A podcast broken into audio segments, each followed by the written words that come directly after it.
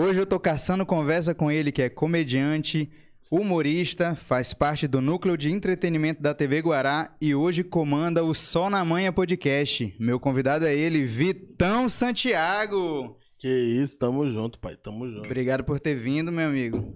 E aí, meu mano? Primeiramente, você que tá estranhando, por que, que a gente trocou de lugar hoje? Ah, porque isso aqui, pai, Felipe, Felipe Barber, me deixou na régua. Que isso, meu barber. Tem, que- tem que ficar do melhor, tem que ficar Sim. do, do melhor lado, Com tá certeza. ligado? Aí ele chegou e falou, João, posso ficar do meu melhor ângulo? Eu falei, com certeza, bebê. Teu, o melhor ângulo teu é esse. Rapaz, eu acho que eu vou começar a ficar aqui, ó. Eu também me achei mais bonito. Eu olhei assim, eu falei, gente, que Concordo, isso, todo cara. mundo concorda. todo mundo concorda. Ficou bonito, ficou bonito. E aí, meu lindo, como é que você tá? Me conte as novidades. Eu não tô como você, meu preto, mas eu tô maravilhoso. Olha, hoje eu tô muito feliz porque é, hoje na nossa gravação aqui, todas as pessoas presentes na sala estão vacinadas. Que Pô, isso, é uma evolução, aí, né, meu parceiro? vou te- Tamo voltando, hein? Vou te contar, hein? Porra, Flavinho! Porra, Bride! Parabéns, meus Parabéns, pretos! parabéns, parabéns. Tô muito feliz. Isso aí é muito. Representa muito, que as coisas estão voltando, né, Meu mano? braço tá doendo até hoje, mas tá doendo, eu tô muito feliz. Mas tu teve alguma reação, teve alguma coisa? Não, pô. Cara, na verdade, tipo, meu braço tá doendo até hoje. De verdade, isso é de verdade. Verdade. Tipo assim, e, pô, sério, não, aqui assim, ó. Caraca. Porque o corpo é grande, entendeu? Então leva um tempo pra ir chegando nas outras partes do meu corpo. Tá ligado? Ah, porra, velho. ainda dói, mano, de verdade. Caraca, eu, eu tomei a Pfizer eu não senti nadinha, tá, tá de Eu boa. acredito. Mano, mas só, porra, só de tá vacinado, mano. Não, eu tô muito feliz, eu tô muito feliz. Vitão, eu queria saber como que era o pequeno Vitinho Santiaguinho, né? Na, como, é, quando era, como era na infância? Tu era um cara tentado, era um cara. Eu era gordo, né, pai? Dá pra imaginar. ah, porra. Mas, pô, não, eu. Porra, na- quando eu era guri, mano. Porra, eu era, eu era um guri tranquilo, mamãe falava. Era tímido, isso. tímido, e tá na tua. É, já tinha essa persona aqui sem. Então, eu, eu, eu era bem tranquilo, tá ligado? Eu era bem estudioso também. Um exemplo, Até- isso, um exemplo. Até a quinta série. Durante um tempão, até a quinta era um Até- exemplo. Não, é, até a quinta, sétima série, eu acho. Porque, tipo assim, eu era, eu, eu era muito inteligente, tá ligado? Aqueles alunos chatos, aqueles guris chatos de ficar discutindo de sobrenota. Ah, não, tu era desse, bicho. Era, pô, então eu queria discutir. Meu negócio era 10. Lá em casa não tinha 9,5, não, era 10. Tinha que ser 10. Pra papai tinha que ser 10.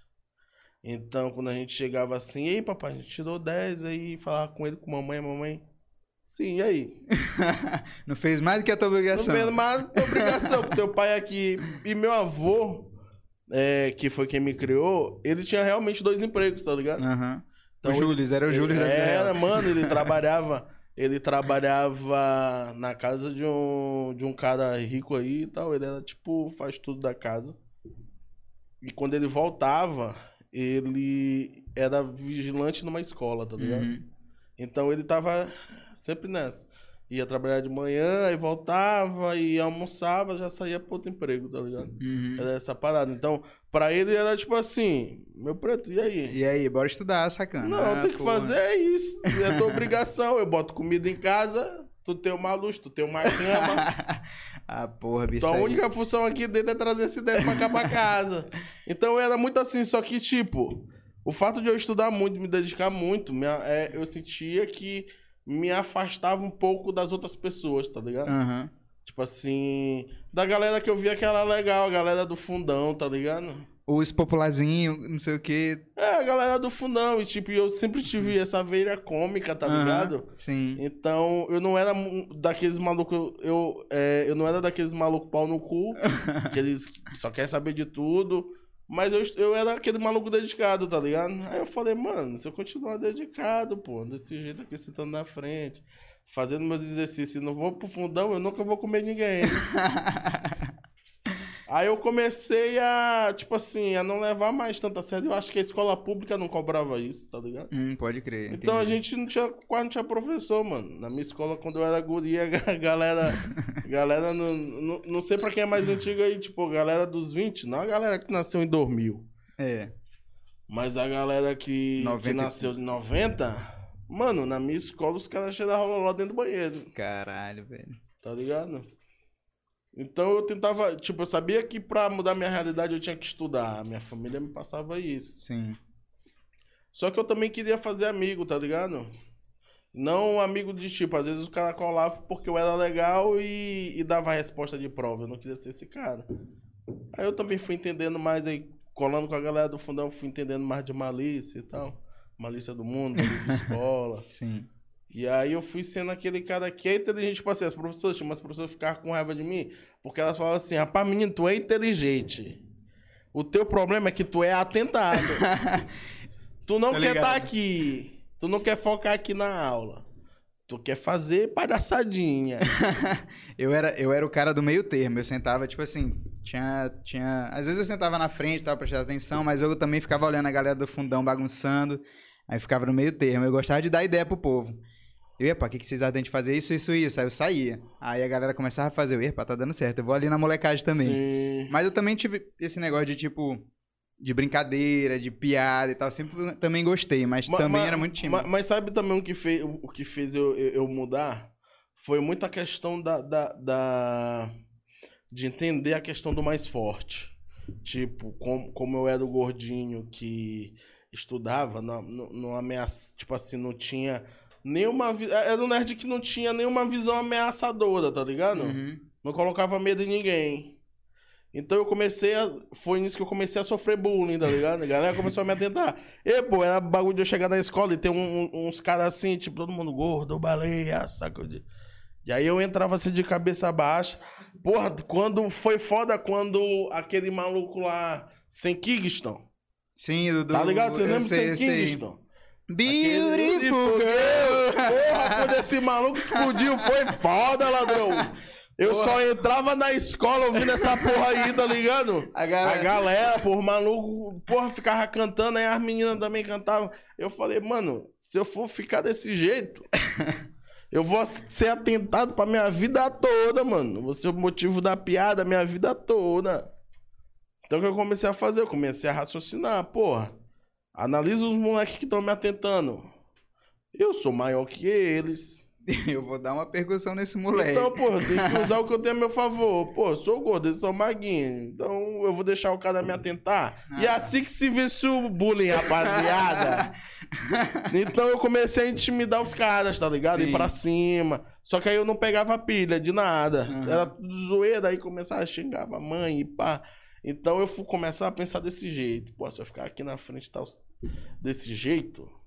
Porra, você é atentado pra caralho a minha vida toda, tá ligado? E a minha mãe sempre falou que ela era muito para frente, que eu era bem entendido das coisas. Sim. Eu falava, ah, mano, na faculdade vai ser isso, porque na infância a gente assistiu uma American Pie, tá ligado? É, sim. Eu falei, porra, eu vou ser o nerd, eu nunca vou ser o Stifler, eu vou ser sempre o nerd. Eu não vou comer a mãe de ninguém. Aí eu falei, porra, não é isso, mano. Aí eu comecei a mudar, fui mudando.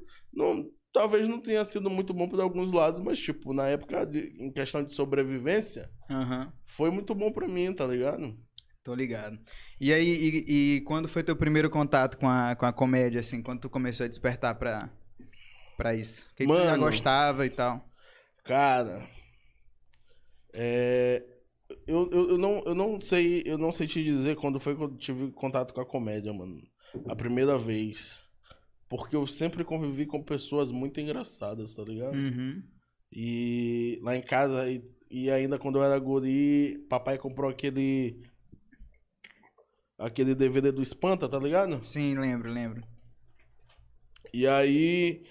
Eu assisti aquela parada várias vezes, eu sabia todas as piadas, tá ligado? Aham. Eu não sei como é pros outros estados, mas aqui no Maranhão, aquele DVD ele entrou no nosso dialeto. Se tu for Sim. perceber algumas coisas. Tipo, às vezes o cara chega pra ti, tu nem conhece o cara, o cara chega pra ti e fala: 500 é 500. Tu entende que ele tá falando uma parada daqui que tu já ouviu, várias pessoas ouviram. Aham. Mas tu não sabe de onde veio. Sim. Essa parada veio do DVD do Espanta. Ah, eu não sabia. Porque eu lembro, quando eu era guri, eu, eu vi os adultos reproduzirem isso. Acho que na época falava Porque- muito. É, tal, porque ele né? falava assim, a piada dele era tipo assim. É... Era do cabaré, a piada do cabaré da Leila. aí ela apanhava e falava assim: ó, só vou por 500. Aí ele vira pro câmera e fala assim: por 500 até o menino do câmera vai, não vai? Porque 500 é 500. Então ti- tinha esse push. Aham. Então isso ficou na mente da galera. Sim. Então, tinha uma outra expressão que a galera. Eu vi os coroa falando muito tempo. É. Compre, que é melhor. Que é a piada do pato. Então, pra mim, era tipo. Caralho, mano. Cara, tipo assim. Mudou o dialeto dessas pessoas. Sim. E eu fiquei, mano, caralho, com a comédia, esse maluco. E se tu for assistir o DVD do Espanta hoje, claro que tem, muito- tem umas paradas que não são tão aceitáveis na internet, pro pessoal da internet hoje, tá ligado? Sim. Do jeito que a internet tá. Porque só lembrando que esse DVD é antigaço, né, velho? Caraca! E, mano, eu era guri quando saiu esse DVD. E aí eu ficava pensando quando eu vou E hoje tu já tem 78 anos, eu então fa- o negócio deve ser. Não, tô brincando. Eu tenho só 25, mas eu era guri. Mas, tipo, o que eu achava louco é que ele tava fazendo um show, pelo que eu entendi, corporativo. Porque tu vê que É ele um tá... show que ele tá tipo de, de um terno, tipo É, amarelo, que ele faz o né? pé- É meio ele- um caramelo, um negócio É, assim, é eu essa ligado. parada, tá ligado? Sim. E aí ele tá, tipo, era um show corporativo, e nesse show, é, aí eu procurando mais material dele e tal Eu na sabia que eu internet. nunca tinha parado pra pensar e assim, que era um show Mano, corporativo, que é realmente tipo Era, numa mano, sala, ele não é? tava fumando, É o mesmo, é cigarro mesmo, tava é aceso. Tinha criança Caralho, sentada é no mesmo, chão. pô, é mesmo. Tinha um palhaço, ladrão. Ah, eu não lembro desse palhaço. Tinha um palhaço no meio da galera. Caralho, agora deu vontade de ir pra casa e assistir esse DVD, Mano, porque é muito assiste, massa. eu pô. E- e, assisto, tipo, mano. eu, eu lembro desse DVD, mas justamente há muito É. tempo, pô, quando lançou. Então, tipo assim, como eu sempre fui muito pra frente, tinha umas coisas assim que eu não tinha muita idade pra fazer, mamãe brigava, brigava, brigava pra eu parar de assistir. Mas uma hora Palavrão, que ela, não sei o quê ela, ela desistia, tá ligado? Ela desistia de, de, de brigar. Então, tipo assim, uma- uma- coisas que não me afetariam tanto. E uma dessas coisas foi esse DVD. Porque tinha muito palavrão, tinha piada com cunho sexual. Era, era. Mas ela via que, tipo, é- era diferente pra mim Era, assistir o DVD. Gostava, Esse te- DVD eu gostava muito. E aí, e aí, fora isso, essa parada do Espanta, é, na minha família as pessoas eram muito, são muito engraçadas. Meu avô era muito engraçado, tá ligado? Uhum. Meu avô. Porra, eu, eu tinha uma parada que eu, que eu falava pra minha mina é, no início do nosso namoro, que quando eu era criança eu tinha uma associação que eu gostava de papai bêbado. Como é? Não entendi. Eu criei uma associação na minha cabeça que quando o papai bebia, Aham, ele ficava engraçado? ele ficava muito mais engraçado. Ah, porque ele era um ligado. cara sério, Ah, tá entendi, ligado? entendi, entendi, ele era um cara de falar sério contigo, Aham. tal. Então ele, porra, militar, tinha sido militar e tal. Ele era mais sério. Mas quando ele bebia, Ele pô. ficava Caraca, diferente. mano, ele ficava extremamente engraçado. Então ele era um, um- um- bom pai. Sim. Um pai que corrigia e um pai que ensinava bacana é, e que cuidava da gente. Só que de uma forma séria, séria e bom, mas quando ele bebia, ele virava um paizão engraçado, tá ligado? Pra te ter uma ideia, o apelido de papai na minha rua era Poxa Meu. Poxa, meu. Porque quando ele vinha assim, quando ele tava bêbado, ele ia ver o pessoal na rua, ele ficava Poxa Meu pros caras na rua. Aham. Aleatoriamente, tá ligado? Aham. E aí a galera começou a chamar ele de poxa meu, então ele tinha essa parada. Então, tem, tem coisas, às vezes, dentro da minha persona, de, de- algumas coisas que eu falo, que eu vejo que tem um pouco disso. Também tem muito do meu tio, tipo. Porque meu. O, o- o lance é que, tipo assim, meu pai biológico, Uhum. eu não conheci ele, ele se matou. Tá ligado? Eu faço até piada sobre isso. Eu, no, no começo da carreira eu fazia piada sobre isso. Hoje eu dei uma parada e tal. Por conta de quando eu comecei a fazer terapia, porque eu precisava entender essa parada e saber lidar com essa parada. Sim. Então eu preferi parar de, de, de expor essa parada e me entender com isso. Certo. Só que, tipo, graças a Deus, ao longo da minha vida, eu não senti tanto essa ausência de pai, tá ligado? Porque Sim. eu tinha meu avô, eu fui criado com meu avô e, porra, ele era fenomenal, tá ligado? Sim. Então, tinha meu avô e eu tinha um tio, que é Renato, beijo Renato. ele, abraço, tipo Renato. assim, ele, ele me adotou. Tipo, então ele, foi ele que me ensinou a- a- as paradas. Então ele me tinha como filho. Quando ele conversava comigo, ele falava assim, ó, teu pai fez uma besteira. Ele tentava ensinar, tipo, a galera lá em casa, ela não é muito sentimental, tá Sim. ligado? A galera, tipo assim, é muito prática. Sim. Então, ele falava assim, ó, teu pai fez besteira. Então tu tem que entender que teu pai fez uma besteira. Mas eu tô aqui por você. Eu sou Sim. teu pai. Vou cuidar de ti. tem, tam- tem tio Burel, que é como ele chamava meu avô. Então a gente tá aqui. Tu não, não é que tu não tem pai. O teu pai fez uma Ele besteira. fez uma tu- besteira. ele fez uma besteira. E pra lá, coisa dele. Então eu cresci com essa parada. Eu nunca fui atrás, tá ligado? Sim. Então ele me ensinou muito. Tipo, eu falo, é, eu, eu, falo pra galera que tipo, for me conhecendo, que foi por conta. Ele foi muito importante na minha juventude. Na verdade, ele, foi, ele é importante a minha vida toda. Sim. Mas na minha juventude ele teve um papel crucial, tá ligado? De tipo, de que a gente tava falando. né? Eu, eu, eu vim de São Francisco, salve pra galera de São Francisco. Então, São Francisco, no, no- quando, quando eu era guri, eu convivia com isso. De ver, de ver como era a rua. Eu tive que aprender como, como era viver na rua, tal. Que, que é, um, é uma comunidade, tá ligado? É, um, é, um, é uma favela. E aí, foi ele que não me deixou passar do ponto, tá ligado? Porque teve um, um período na minha, na minha vida que eu não queria mais estudar. Meu lance, tipo. Então ele foi a- bem a- presente a- mesmo, né? Isso, foi a, bem- minha vontade, eu sabia que eu ia é, fazer o ensino médio e acabar. Eu ia fazer uma, o ensino médio numa escola onde a rapaziada lá da rua fazia. Tu lembra num programa chamado Caras e Bocas, eu acho? Que era. Eu acho que era até a banda Uhum. reprise, que ela ia nas escolas e isso era filmado e passado no canal, Não, não no canal 8. não. Porra, Não. ti- tinha isso. Então, a galera fazia o quê? Fazia meio que umas festas dentro da escola, uma sexta, eu acho. Filmava e transmitia na TV. Eu achava sensacional. Eu falava, ah, vou pra essa escola, depois desse com os caras por reviver e pá. E aí, quando essa vivência ela foi. Ela foi. Ela foi aumentando, eu fui ganhando. Eu fui ganhando mais maturidade. Foi muito por conta dele. Foi muito por conta dele, tá ligado? Sim. Falava, ó, porra, te viro lá no. Te viro lá na festa de São João com boné bem aqui, com uma galera mal encarada. Qual foi? Que Vitor? história é essa aí? É é isso que tu quer pra ti? Aí eu ficava, pô, ficava. Porque até então, como eu era muito novo, eu não tinha maldade, tá ligado? Sim. Porque isso foi antes do. Foi coisas que eu pensava no ensino fundamental quando eu fosse pro ensino médio, tá ligado? Sim.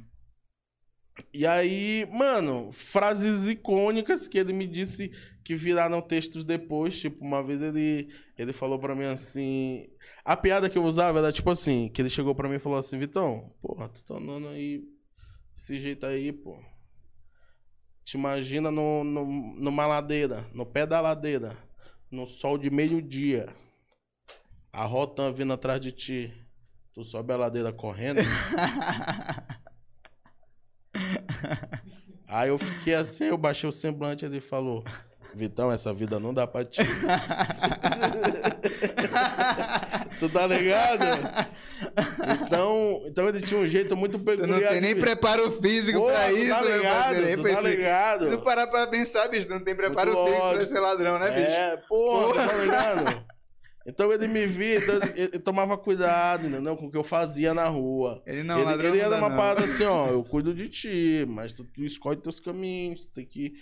Tem coisa que eu fiz que tu não pode fazer, tá ligado? Mas eu, eu aprendi muito essa malícia de rua, mas ele teve o controle, tá ligado? Ele foi um, realmente esse pai presente, porque meu avô, ele não tinha tanto essa parada de, de olhar o que eu tava Essa fazendo na rua. também, Porque, vezes, pô, né? ele tinha três empregos, aí tinha. Aí final de semana ele tava ocupado com alguma coisa, então ele era o pai que ele não deixava faltar nada pra gente. Só que ele confiava muito na gente para as nossas decisões, tá ligado? Na Sim. rua. Só que Renato era o cara que vinha me guiando, tá ligado? Sim. Por aqui não, isso aqui, isso Isso aqui aí não, é não presta e tal, tá, tá ligado? ligado? Então era uma parada tipo assim. Foi importante e tal. Foi bastante, mano, bastante. E, e aí, tu, depois do ensino médio, tu já começou a trabalhar e tal? Era uma coisa que tu já pensava em ser comediante? Como é que foi isso na tua vida? Mano, a parada lá em casa era muito de tipo. Vocês têm que se virar. Então a gente tá trabalhando aqui pra caralho, vocês têm que se virar. É tu e mais quantos em casa? Como é eu que é? é, morava. Quando, quando eu era guri, morava eu, minha irmã de criação, meu irmão de sangue, filho da minha mãe, Uhum, e meu- meus avós. certo. que eu chamo eles de pai e mãe também, porque eles me criaram. Só que eu mudei muito. Então, teve uma época que eu fui morar na Maioba, porque minha mãe casou. E aí ela, tipo, tinha uma casa na Maioba. Então a gente ia pra. Eu ia pra Maioba. Passei um período na Maioba. Aí da Maioba ela mudou pro Maiobão. Fui morar com ela no Já- Maiobão. tu já pensou, de- quem, quem tá assistindo essa entrevista não é daqui de São Luís, tá pensando que diabo é isso? Era Maioba, aí o bairro cresceu, virou Maiobão. Tô brincando. Tá ligado? Então, Tá ligado. caraca, eu, eu mudei muito, tá ligado? Eu Tá mudava ligado. muito de lugar. E tipo assim, eu sempre. E sempre que eu ia. Isso, isso aconteceu, acho que eu tava na sexta série. A primeira vez que aconteceu isso. Eu ia com a cabeça de quando eu mudava, tipo assim, ah, eu vou morar com uma mãe, ela tem um sítio na Maioba. Eu vou. O que é que eu tô errando aqui na minha vivência aqui, de escola e tal? Porque eu tenho que consertar lá. Porque lá eu vou pra outra escola, fazer outros amigos. Então eu preciso saber o que é que eu erro aqui pra lá eu Melhorar ser e tal. diferente, tá ligado? Ser uma pessoa Legal. melhor. E aí eu fazia isso nas mudanças. Eu, eu- eu tinha esse momento de reflexão, assim, mesmo guri. Pô, bacana. Por isso que mamãe falava que eu era muito pra frente, tá ligado? Aham. E aí eu mudei, fui pra Maioba. Aí depois eu fui pro Maiobão. E essas vivências, elas me, me, me trouxeram muitas coisas. Eu sempre, eu sempre tive uma parada de eu preciso viver, eu preciso fazer o que me faz feliz, Sim. tá ligado? Eu acho que quando eu vi o mamãe e o ex-marido dela tinham uma loja. Eu vi a mamãe na, na administração do bagulho. E aí eu achava massa porque ela não era. Tipo, não era uma, uma, uma, uma loja grande, era uma loja de som automotivo. Uhum. Que tem é, naquela estrada da mata, tá ligado? Foi uma Sim. das primeiras lojas, se não a primeira que chegou lá. E aí eu achava massa porque mamãe tinha vindo de baixo. Tipo assim. E quando eles começaram a loja de baixo, eles começaram a vender, ele fazia caixa de som. Aí nisso que ele só fazia caixa de som e consertava alto-falante, ele foi juntando uma grana pra comprar coisa pra vender pra alto-falante, ele começou a chegar a vender o, o, o som automotivo completo, personalizado e tal. Paredão. A lo- Isso a loja foi crescendo, tá ligado? Sim. Então, eu vendo isso, ele fazendo Tu isso acompanhou com a mamãe, tudo, eu né? fiquei, porra, mano, ela não precisa obedecer ninguém. Ela que é dona, ela que saca. Ela é a patroa, ela meu não parceiro. fez, tipo, ela fez eu acho, só o ensino médio. Ela não tinha nenhum conhecimento, tipo, de, de graduação pra administrar a empresa. E, porra, ela sabia cativar as pessoas, tá ligado? Sim. Então, quando os caras iam, eles iam pra conversar com ela, porque, porra, ela era muito desenrolada. Ela tinha umas paradas de chamar o cara de. Porra, como é que ela. E aí, xixola! Do nada ela metia essa. Aí todo mundo começava a falar, tá ligado? E eu nunca entendi essa porra. E todo mundo gostava dela, ela era muito engraçada, tá ligado? Sim. Aí eu falei, mano, eu quero, eu, porra, eu quero ser feliz com a parada que eu faço. Eu acho que eu posso construir minha parada do zero. Aí eu fui crescendo, aí eu fui me dedicando, aí teve a parte que eu fui da igreja, que foi uma parte, tipo, essencial na minha vida, que eu saí, tipo, às vezes eu converso com quem, quem é mais próximo a mim. Eu não saí da igreja por discordar das coisas que eu acreditava, assim, em relação a Deus. Eu saí da igreja por discordar em pa- de, de, de coisas da, da instituição, tá ligado? Sim. Eu fui ficando meio gostoso, desgostoso do, do, do bagulho. Tá ligado? E aí eu saí, tá ligado? Entendi. Falei, ah, mano, eu não concordo com essa porra. E aí é foda. Aí a galera me falava, tipo assim, ah, mas aí tu vai sair pra te concordar com as paradas do mundo. Eu falava, ah, mano, pelo menos eu vou esperar que a galera fora seja filha da puta comigo. Porque eu tô aqui dentro, eu não vou esperar que ninguém seja filha da puta. E tão sendo, tá ligado? Então, ligado. por esses e alguns motivos assim que eu discordava, e eu tava passando meio difícil, papai tinha morrido de câncer, tá ligado? Tipo, eu vi. A gente descobriu que papai tinha câncer é, em fevereiro de 2017. 2012. Caralho, Porra. 17 pra 12. Caralho, porque, Quase galera, 20 anos de. Uma hora dessa, vocês sabem que eu não tô legal. Então, tipo, papai, a gente já descobriu. Quem chega agora no teu Instagram e pensa assim, porra, Vitória É, da igreja, não fica surpreso, não? Mano, imagina a galera da igreja que tá me vendo hoje. É um baque também, É um né? ser humano completamente diferente, mano. Duas versões. É, tá ligado? As pessoas se assustam. Tipo assim, eu não. Eu, eu, eu sei, tipo assim, em forma. é, na minha consciência. Eu sei que tem muitas coisas assim, é, ainda de, de, de de sobre o ensinamento de Cristo, eu acredito muito nisso. Eu acredito que a gente tem que ter uma ligação com Deus, tá ligado? Tô ligado. Além do cristianismo, eu curto muito. é, eu não sei a fundo, mas eu curto muito umas paradas que- que é, do. Dos caras do, dos Rastafari, tá ligado? Que é essa vida simples com Deus. Os Rastafaris. É tu entender. Fora, fora as outras coisas. que- que- Eu tô ligado. eu- Eu tô ligado o que, é que tu gosta nessa identifico. cultura, Vitão. Mas. fo- fora isso, tá ligado? Fora isso. A forma simples que eles vivem com Deus, tá ligado? Isso de justifica teu óculos escuro, tamanho 8 horas da noite, Vitão. Mas tá ligado? Eu me, eu me identifico com essa parada, com essa forma de viver com Deus e tal. De entender que nós somos uma divina. Tipo assim, nós temos uma parte de Deus em nós. certo. Eu curto isso. E o cristianismo do que eu aprendi mesmo. Da, a minha mãe, a minha mãe sempre me ensinou. E eu achava massa porque ela, ela me ensinou assim. Ela me levava pra igreja. Quando eu era guri, eu era obrigado a ir pra igreja. É, eu acho, acho que muita gente É, passa por eu isso. era obrigado. Sabe, que ah, eu vou, eu, vou, eu vou expor aqui, vou explanar, porque assim, religião é um assunto que é, para mim é um pouco polêmico, porque eu não sigo nenhuma religião Sim. e eu, eu acredito em Deus, mas eu tenho as minhas teorias, entendeu? E pronto. Eu E acho, pronto. que, eu acho que é isso que, que fica. é, eu acho que, que é essa parada de, tipo, a galera hoje quer obrigar a religião delas pessoas. É, exatamente. Eu, eu Tipo, respeito na época, na, na época que eu era da igreja, eu, eu, eu discordava de algumas coisas. Sim. Do tipo, eu discordava de uns malucos que ia pro meio da rua pregar umas paradas e do nada começava a dizer que no fulano ia pro inferno. Hum. Mano, é o que tu acredita. Tu quer pregar tua mensagem? Tu prega tipo o Paulo, mano. Tipo, se tu lê a Bíblia, tem uma parte da Bíblia que Paulo chega numa cidade. Caraca, E porra, aí- Vitor, metendo uma bíblia aqui, mas vai. Eu tô. Mano, não tô falando Uma que eu coisa da igreja, mas vai, mas vai. Porra, tu, tu, tá te falando que eu vou meter essa. Paulo chegou. Você que nunca foi numa escola bíblica dominical, depois procure da Bíblia. Paulo chegou um dia numa cidade que eu não me recordo, faz muito tempo que eu não leio a Bíblia, Certo. tá ligado? Mas Paulo chegou um dia numa cidade e tinha a, a- a imagem de vários deuses e tinha um espaço vazio que era um espaço vazio que era em homenagem lá ao Deus invisível, a um Deus que eles não conheciam. E aí Paulo chegou no meio da cidade e falou: Vocês estão vendo? Eu, eu vejo que vocês gostam muito disso aqui, né? Tô parafraseando o Ele bagulho. chegou, ele chegou desse jeito, tá certo. Tô falando pra vocês aí que vocês têm essas paradas aí, né, pai? Essas paradas aí, é o seguinte, tem aquela parada ali que tá vazia, que é o Deus invisível. Pois é, dele mesmo que eu vim falar pra vocês. Tá ligado? Hum. A forma. Ele, ele, ele, ele, ele- ele colocou aquilo que ele acreditava de Deus, que pra ele, na, tipo assim, na fé dele, Deus é o ser supremo e tu não pode ser contra isso. E pá. Sim. Mas, tipo assim, na fé dele, Deus é o ser supremo que todo mundo tem que aceitar Sim, é. que é bom pra todo mundo. Mas ele respeitou a cultura do cara, tá ligado? Uhum. Ó, vocês gostam disso? Eu quero falar desse. Porque aí o cara que tá ouvindo, ele ou- ouve de duas formas. Esse é o certo. Ou então ele vai ouvir.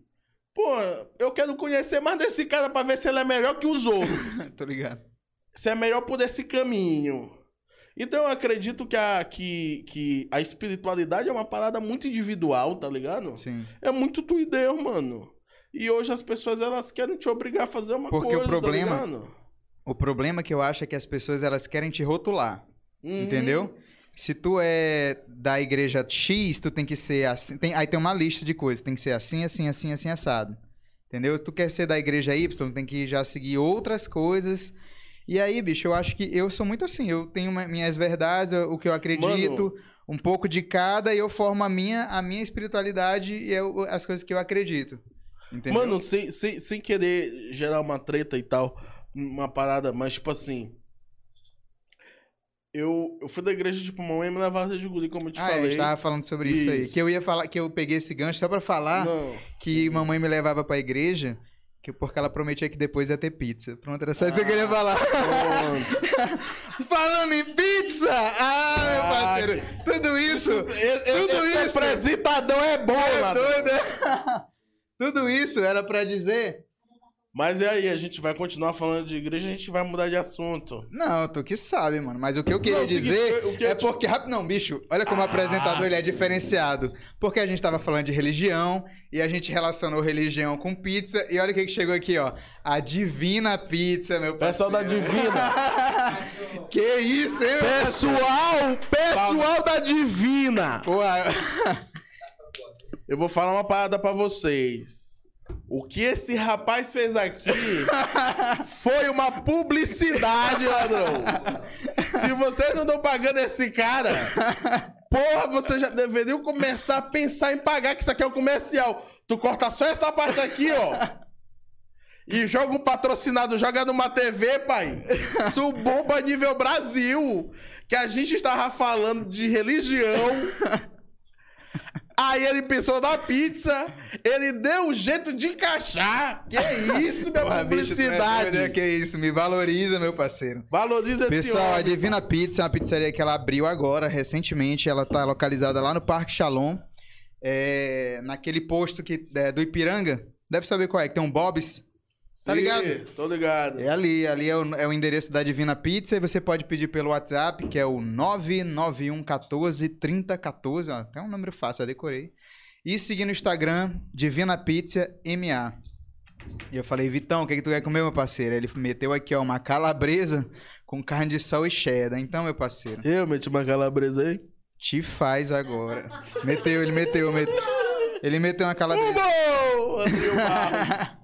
Bicho, mas essa publicidade foi muito foda, ó. A gente tava falando de religião, Sim. Só pra falar da Divina Pizza. Vou deixar aqui. Ver se fica aí bonito. Fica à vontade, meu irmão. Tem, vocês têm Tá guardanapo bom. aí e tal. Depois vocês. Não, Guardanapozinho, fica à Divina vontade. Pizza, muito obrigado por isso aqui, viu? Uma maravilha. Sim, Sim. mano, e aí? Aí, pois é, minha mãe me, me levava pra igreja prometendo: olha, vamos lá na igreja que depois vai ter pizza. Então, eu acho que quando a gente é criança, velho, a gente só vai mesmo porque os pais levam e tal. E aí, acho que depois que a gente vai comer. Pelo menos eu, né? Não posso falar por todos. Uhum. Mas eu só fui começar a parar pra pensar em religião e o que, como é que eu entendi a minha espiritualidade já foi depois de adulto. Eu já tinha comido muita É. pizza já. Mano, tipo assim. Eu vou meter como, aqui logo como, logo. como eu tava te falando, eu acho que isso é uma parada de espiritualidade, é uma parada muito pessoal. Deve ser muito. Tu tem que entender muito, tipo. O que tu acredita, o que Uhum. realmente faz sentido pra ti, tá ligado? Puxando uma parada também de Bíblia, de novo. que aí eu vou te mostrar que eu entendo. Pronto. Me Mas, convença. mas, mas, mas, tipo, é... Tem uma passagem que fala sobre o profeta Elias que, tipo, ele espera Deus falar com ele através do fogo e a parada, e Deus fala com ele através de um vento suave. Hum, Então eu acredito que existem várias formas de tu se comunicar com praticar a tua fé. uhum. Tipo, de Deus falar contigo, tá ligado? Eu acredito que existem várias formas, então é muito pelo que tu identifica. Tem coisa que faz sentido pra ti que não faz pra mim. Inclusive, tu tem uma piada ótima Sobre, sobre, esse, essa passagem.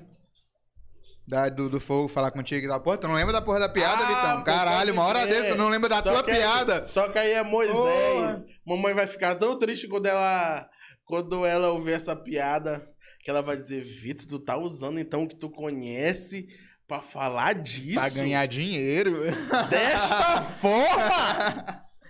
ah, porra. Porque assim, é isso que eu tava falando. Mamãe, ela, ela, por mais que eu era obrigado na infância aí, ela falava assim: sabe por que, que eu tô te ensinando agora?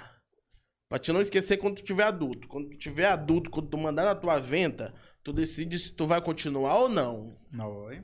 Eu tô ligado, entendi. Mas enquanto meu filho não se manda, você vai comigo pra igreja. Então eu ia gurizinho. Aí quando eu cheguei na adolescência, ela foi. Eu, eu tinha liberdade. Tipo, meu irmão foi parando de ir. Só que eu gostava muito, porque, mano, na igreja eu, eu me conectei muito com uma parada, até por conta do trauma do, do, do meu pai ter se matado, foi um assunto que eu nunca consegui entrar. Tu quer falar sobre isso? Nesse Mano, podcast? A gente pode falar de boa. Mas o lance de esse trauma, tá? As pessoas lá, lá em casa também a gente não conversava muito sobre Eu isso. vou deixar um pouquinho aqui que eu, eu- Tu sabe que eu fiz redução e eu não aguento comer muito. Sim. Eu ficava com. meio que com. Eu ficava com vazio, tá ligado? Isso dentro da igreja. Eu entendendo que era Deus, tá ligado? Eu entendendo que era Deus. Eu entendendo a parada de no- no- nós nos aproximarmos de Deus. Essa parada ela foi sendo preenchida, tá ligado? Eu acho isso muito massa, cara. E- e- Porque, tipo assim, o que é o pai? Quando tu pensa no teu pai, tu certamente vai pensar. Foi comprar cigarro? Não, é, tu vai pensar ele como alguém que te orientou. Sim. Então, onde que eu comecei a buscar orientação? Na Bíblia. Porque era o quê? Minha mãe acreditava. Porra, se minha mãe acreditava, mano. Eu falei, porra, se faz sentido pra minha mãe, talvez faça sentido pra mim. Então, eu comecei a, a estudar e a entender quem eu poderia ser através da Bíblia. Uhum. Então, e por isso que eu passei muito tempo na igreja. Aí, Tu ficou até quantos anos, tu sabe? Mano, ó, eu fiquei quando eu era guri. Eu era guri, eu passei um tempão. Aí na minha pré-adolescência, quando eu fui ficando rebelde e tal, andando com a galera da escola, eu, eu saí da igreja. Cara, uma pergunta aqui bestona, assim. Sim. Tipo, eu acho muito engraçado esses termos, né? Tipo assim, não, eu entrei na igreja, eu saí da igreja. Uhum. Eu entrei na igreja, eu saí da igreja. Como é que é sair da igreja? O cara fala um dia, reúne todo mundo, galera, tô fora. Não, mano, eu, eu, eu, eu acho que esse, eu, eu acho que o termo é porque, tipo assim, o mundo, ele tá mudando muito rápido. Tu não tá pode só ligado? chegar e falar assim, galera, eu venho daqui uns dois meses. Pronto. tipo assim, no, meio que não. Tipo, da forma que eu fui ensinado, era tipo assim, quando tu saia da igreja.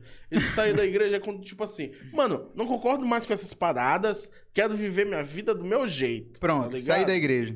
Então eu tô fazendo tudo que os pastores aí estão dizendo que é errado. Tô fazendo Ei, isso. Ai, tô ligado. Pra então galera que... assumindo, Pra, tipo assim, ó. pra não- galera não que tá dentro da igreja saber, não, Isso. ele tá assim porque ele saiu da igreja. Exato, É tipo tá isso, ligado? tá Era ligado. tipo isso, só que não era falado, as pessoas entendiam. Tô ligado.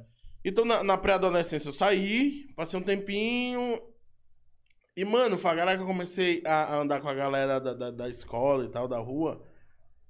E aí eu comecei a fazer umas paradas que eu, fiquei eu comecei a ficar com medo do que aconteceria comigo, tá ligado? Hum. Do nada eu me vejo levando um socão. Do maluco que tinha acabado de ser solto. E ele falou assim, mano, se tu atravessar pra cá de novo, eu vou te matar. Como é que foi isso aí, Sam? Que rolava? Eu andava com uma galera da escola, a gente, grupo de escola. Porra, porque boy, vê- tipo assim, colégio de boy, tu vai ver o grupinho, todo mundo amigo. Ah, não sei o quê. Outras coisas. Quando, quando eu era guri, tipo, na escola que eu estudava, era muito perigoso, tá ligado? A escola era perigosa. Tipo assim, a galera que ia, Ah, tá ligado? ligado. Os- Tinha uma galera perigosa. Os alma, os mano. alma. É, mano, alma. Mano, eu já cheguei, eu já cheguei, tipo, uma vez eu cheguei assim, os caras estavam, tipo assim, no- na, na esquina da minha escola, eu passei pelos caras, os caras estavam planejando um assalto, pô. Com farda. E o caderno, e um caderno de matemática aqui. Tu tá ligado? Então era um, é- é- é- era, um, era um lance que tu ficava. Assustava, ficava meio que. Não, tu fica, eu ficava ligado, tá ligado? Isso Entendi. ligava meu alerta. Então, tipo assim, a galera se dividia por rua. Então, essa, a galera dessa rua ficava mais ou menos aqui e. Caralho, é mesmo. E na sim. escola tinha um bagulho de bomba de murrão. A galera. A galera, tipo assim, tá tudo silêncio no corredor. Vinha um maluco, ele acendia uma bomba de murrão e jogava pra dentro da sala. Caralho. Tipo, se, se do fosse nada, do ele jogava pra dentro da nada, sala. Do nada pra nada. pra nada, tá ligado? Aí começou a ter, ter a bomba de murrão, é, o, a bomba relógio.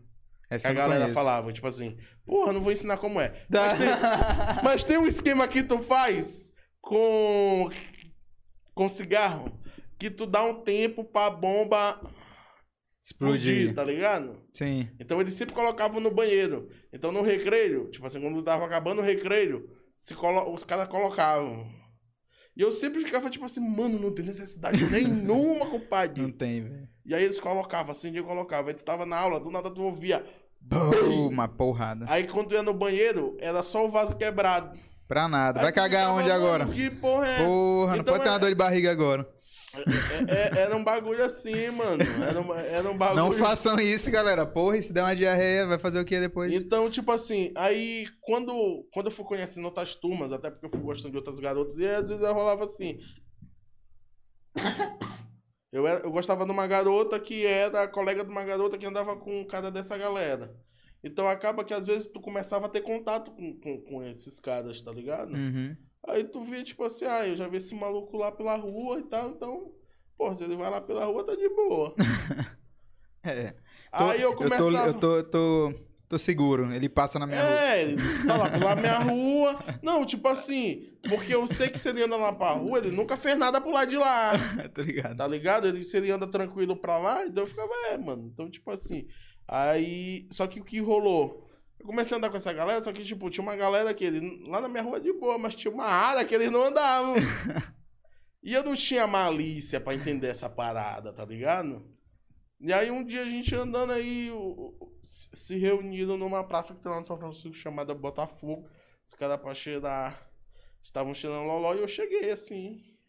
De supetão, fui pra rua. Aí eles estavam no final. Mano, quando, quando eu olho ver uma outra galera também da escola, eu sabia que eles não se bicavam. E tu bem no meio daquilo ali, Porra, sem eu vim entender na rua porra aqui nenhuma. sozinho, ó, todo mundo lá, eu aqui Distraído. sozinho, eu olhei assim. Aí eu pensei assim, rapaz, eu vou me embora. Só que eu fiquei, mano, eu tô de boa aqui. Mano, os aí eles começaram a se xingar, pra... ninguém foi pra cima de ninguém. Aí veio todo mundo de bike. O grupo dos caras lá vieram primeiro. Mano, aí teve. Só vou muito rápido. Eles vieram de bike, os caras ficaram xingando de lá. Os caras vieram de bike. No, no que eles vieram, se destacaram dois. Aí um falou, esse maluco aí anda com os caras lá. aí ele tá aqui sozinho. Ele, ele... Mano, o cara levantou da bike, ele meteu o pneu da bike no meu peito, pô. Caralho, Ele velho. puxou meu boné, ele foi puxar meu relógio, eu puxei ele, ele Bom! um soco aqui assim. Caralho. Aí os caras passaram, aí, aí se inflamaram pra querer brigar, né? Eu falei, ah, agora que eu já levei o soco, que vocês querem brigar? Agora eu não quero mais essa porra! Levei o soco aí, tava todo mundo pra lá, feito um desgraçado! Porque vocês tinham que ter brigado, era lá! Vocês não brigaram dessa porra! Esses miseráveis vieram e me deram o soco sozinho! Olha que merda! Aí os caras, não, Vitor, vamos atrás do. Eu falei, Agora porra, vai, de ah, uma! te fuder. Vou pra minha casa, peguei uma boleza, cheguei aqui. Ainda tem que explicar pra mamãe por que levei dei o pau do Loló, cheiraram o Loló sozinho. Mas, mãe, tô brincando, isso é piada, isso é piada. tu tá ligado? E aí eu fiquei, porra, aí o que aconteceu? Quando todo mundo passou, os caras falaram, falaram, mano, vamos lá, tá de boa, mano, não quero confusão, mano. Não quero confusão com ninguém. Porque meu tio falava isso, Vitão, olha bem com quem tu anda, porque se o cara for calmo, se for um cara, tipo assim, tranquilo, de boa, se tu andar com um maluco que ele gosta de procurar confusão, Se ele tá ficar fudido. caçando conversa com os outros na rua, olha de novo a. ó- ó- olha, olha o argumento, caralho. Esse daqui ele é um. Porra, meu publicitário!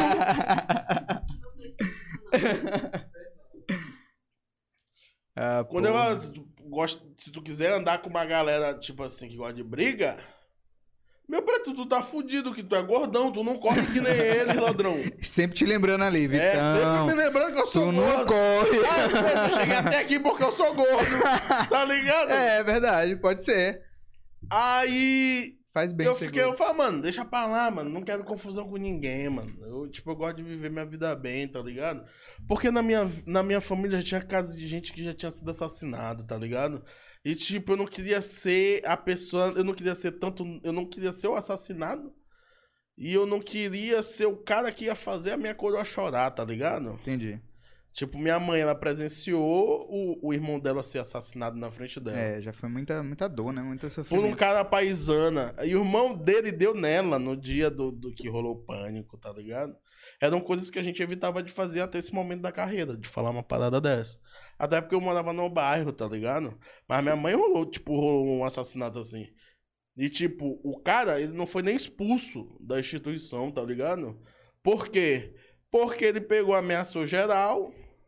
Era a história que se contava, ele ameaçou geral, que tava lá, que viu, e ninguém foi dar parte, pai. Ficou elas por elas, foi uma briga de. Foi uma discussão de bar, porque meu tio tava com som alto, tá ligado? O irmão legítimo Tô ligado, da tô minha ligado. mãe. Então, porra, eu, eu, eu, eu queria que a minha família saísse dessa zona de conflito, tá ligado? Mas ao mesmo tempo, essa zona de conflito, ela me seduzia pra caralho, tá ligado?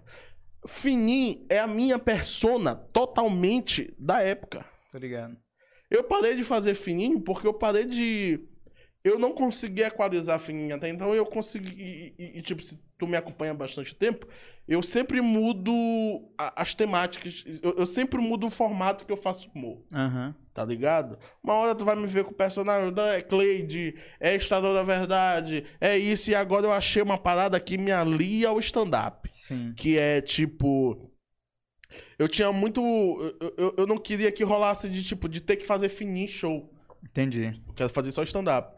Quando eu comecei a com- comentar as paradas, eu me identifiquei porque eu falei, mano, eu tô fazendo stand-up pra tela. Sim. Continue Porque eu tô pegando um assunto estou falando sobre esse assunto pras pessoas. E as pessoas estão gostando. Sim. Então eu fui deixando mais de fazer fininho. E também porque esse conteúdo deu tão certo, também porque eu tava.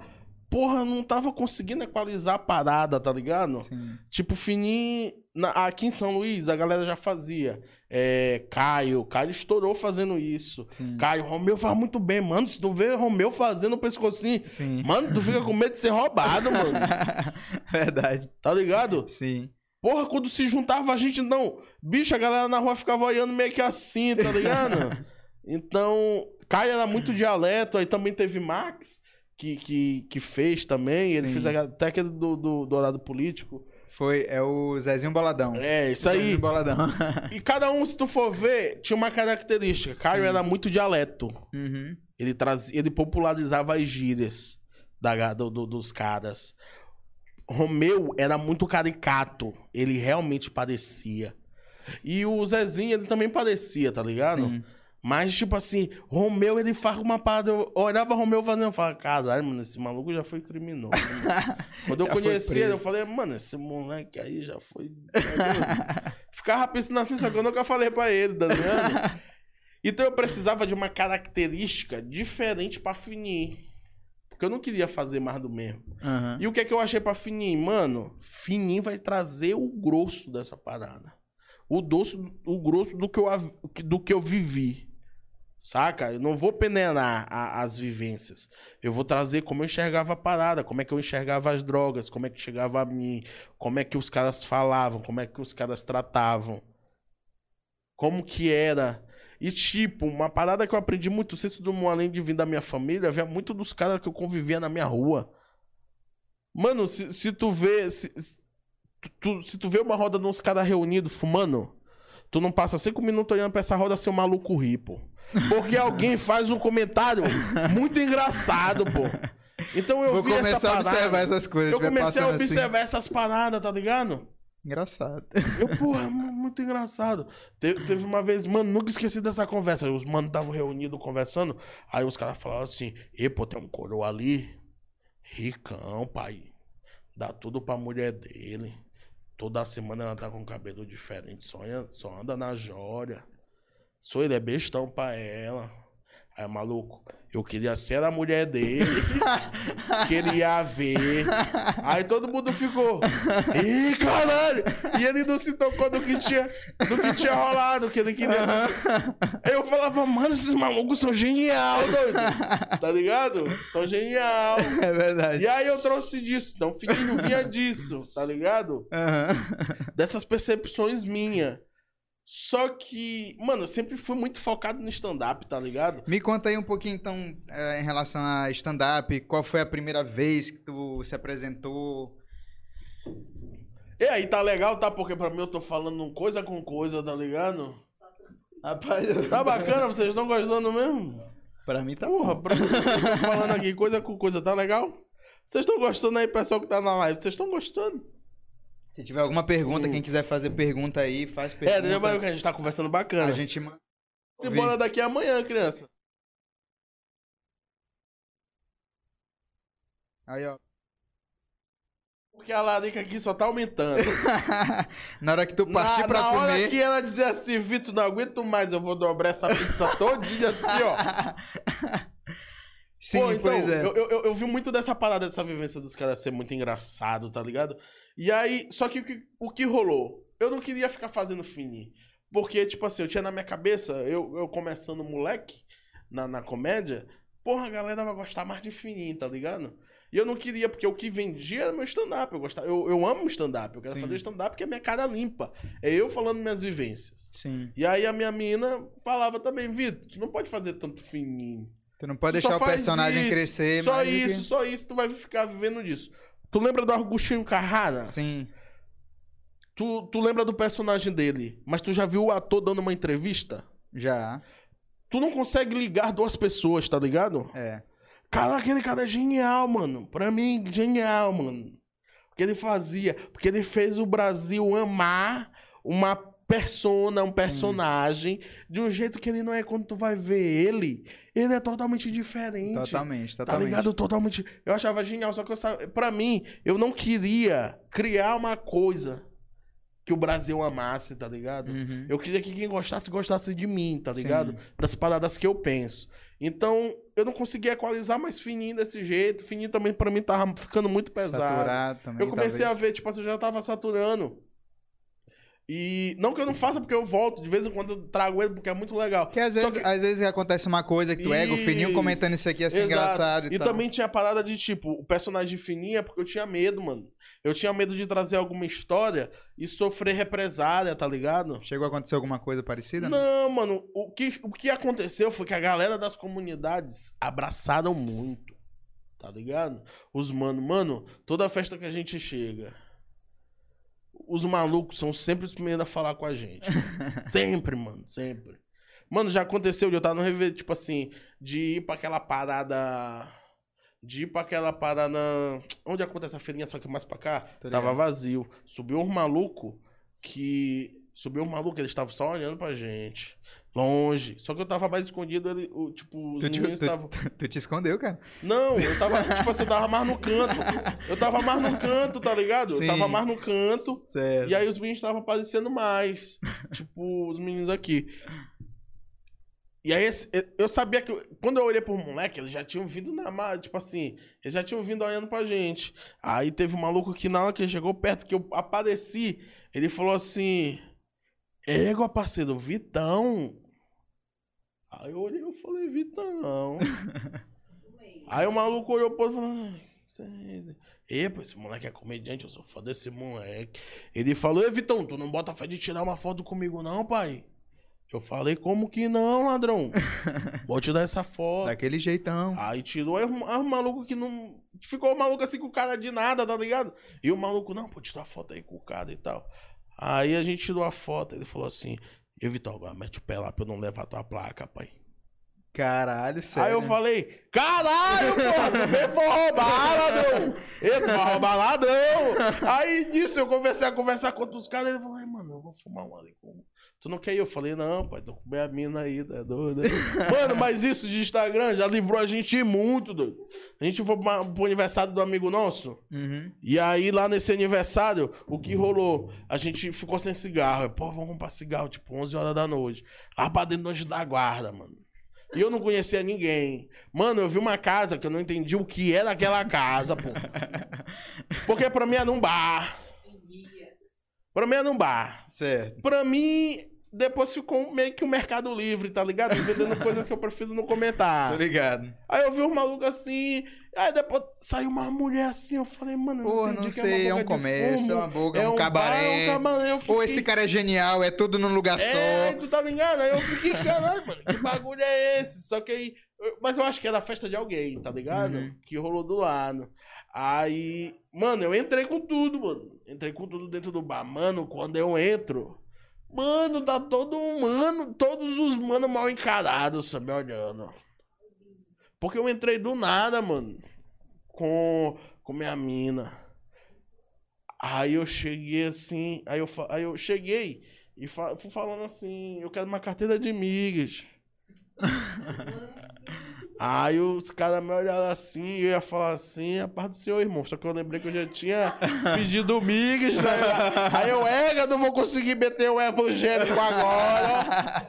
Que já é esse que evangélico tá fumando migas. Eu não vou ser convincente. Só que eu falei, caralho, eu entrei muito errado aqui, Eles pô. não vão comprar essa ideia. E, pô, aí veio um cara que ele veio andando na minha direção, me encarando mal caradão, mal encaradão. Aí os outros caras assim perto dele me olhando. Aí. Senhor, do nada, mano, bicho, do nada, apareceu um cara assim, ele veio andando e falou assim: Qual é, Vitão? Aí eu falei, e aí, parceiro? Aí, eu, aí o cara olhou pra e falou: Quem é esse moleque aí, doido? Aí ele, Vitão, rapaz, você é comediante, rapaz. Faz uns vídeos aí, pô. Qual é, filhinho? Aí Caralho, moleque- era fã mesmo, né, bicho? Aí o moleque. Ah, pode crer, pode crer. Te conhecia de algum lugar. aí eu né? peguei a Falou- minha carteira aqui, aí eu ouvi ele falando, mano. Ei, pô, é um comediante aí, pô, é um comediante aí. Eu falei, caralho, meu irmão, mano. Bicho, todo lugarzinho que a gente ia, mano. O, o mano falava, tipo, na festa. Só que como- quando eu te falei sobre equalizar fininho, eu tava falando sobre uns assuntos que eu não acreditava em partes de de algumas coisas. Tipo assim, eu comecei a fazer uns vídeos que eu falava, eu abordava a temática de coisas que eu via na comunidade, tipo cocaína. Eu tive vídeo de. Eu tive vídeo que eu fazia uma. Eu não falava sobre. Eu não fazia apologia. Eu colo... Mas na situação aparecia, tá ligado? Sim. É, É não sei se aquele tu vídeo lembra que aquele vídeo do carnaval. porra carnaval, que eu né? tô, Porra, que, que eu tô, que eu tô virando com um saquinho aqui, tipo, na mão. Aí alguém fala assim: Vitão, lá vem os homens, eu olho assim, por dois lados assim, passo na cara. Maisena, maisena. É porra, aí me miserável, pô. Tacaram maisena em mim. Então era uma coisa, tipo assim, quando eu tentava dar uma sutileza, mas. Às vezes os guri na rua estavam me. Estavam me chamando, tipo assim, Relacionando. estavam relacionando. Tô ligado. mano. Aí eu não ficava à vontade, tá ligado? E outra que eu não sou nem a favor, tipo, eu nem uso, mano. A minha parada, tipo, eu falar em casa, mano, minha parada é só o que Deus fez. mano. Minha parada é só o que Deus fez. Só o que é natural. que tá equalizada hoje Tu com tá a. Rastafari. Tu tá ligado? Tem Com mais a ver comigo. Tá tudo dando sua favor. Eu falei, ah, mano, eu não preciso levar dessa bandeira, tá ligado? Sim. E aí eu fui deixando mais fininho, aí fininho foi ficando mais. Eu, eu fui parando de fazer mais, e ao mesmo tempo que eu fui parando, eu fui me mostrando mais meu conteúdo. E aí foi que as coisas começaram a acontecer na internet, tá ligado? Sim, é isso aí. Aí tu já tá falando da, da internet, que já tem uma coisa mais recente, né? Que foi uma Isso, parada é, que fortaleceu. Que fortaleceu muito na pandemia e tal, que ficou sem show, e tu teve até que, que se reinventar, né? Porque tu já tava já numa, numa frequência de show, e aí vem a porra Galera, de eu uma quero até pandemia. falar no olho de vocês. Se a conversa estiver perdendo o sentido, ladrão.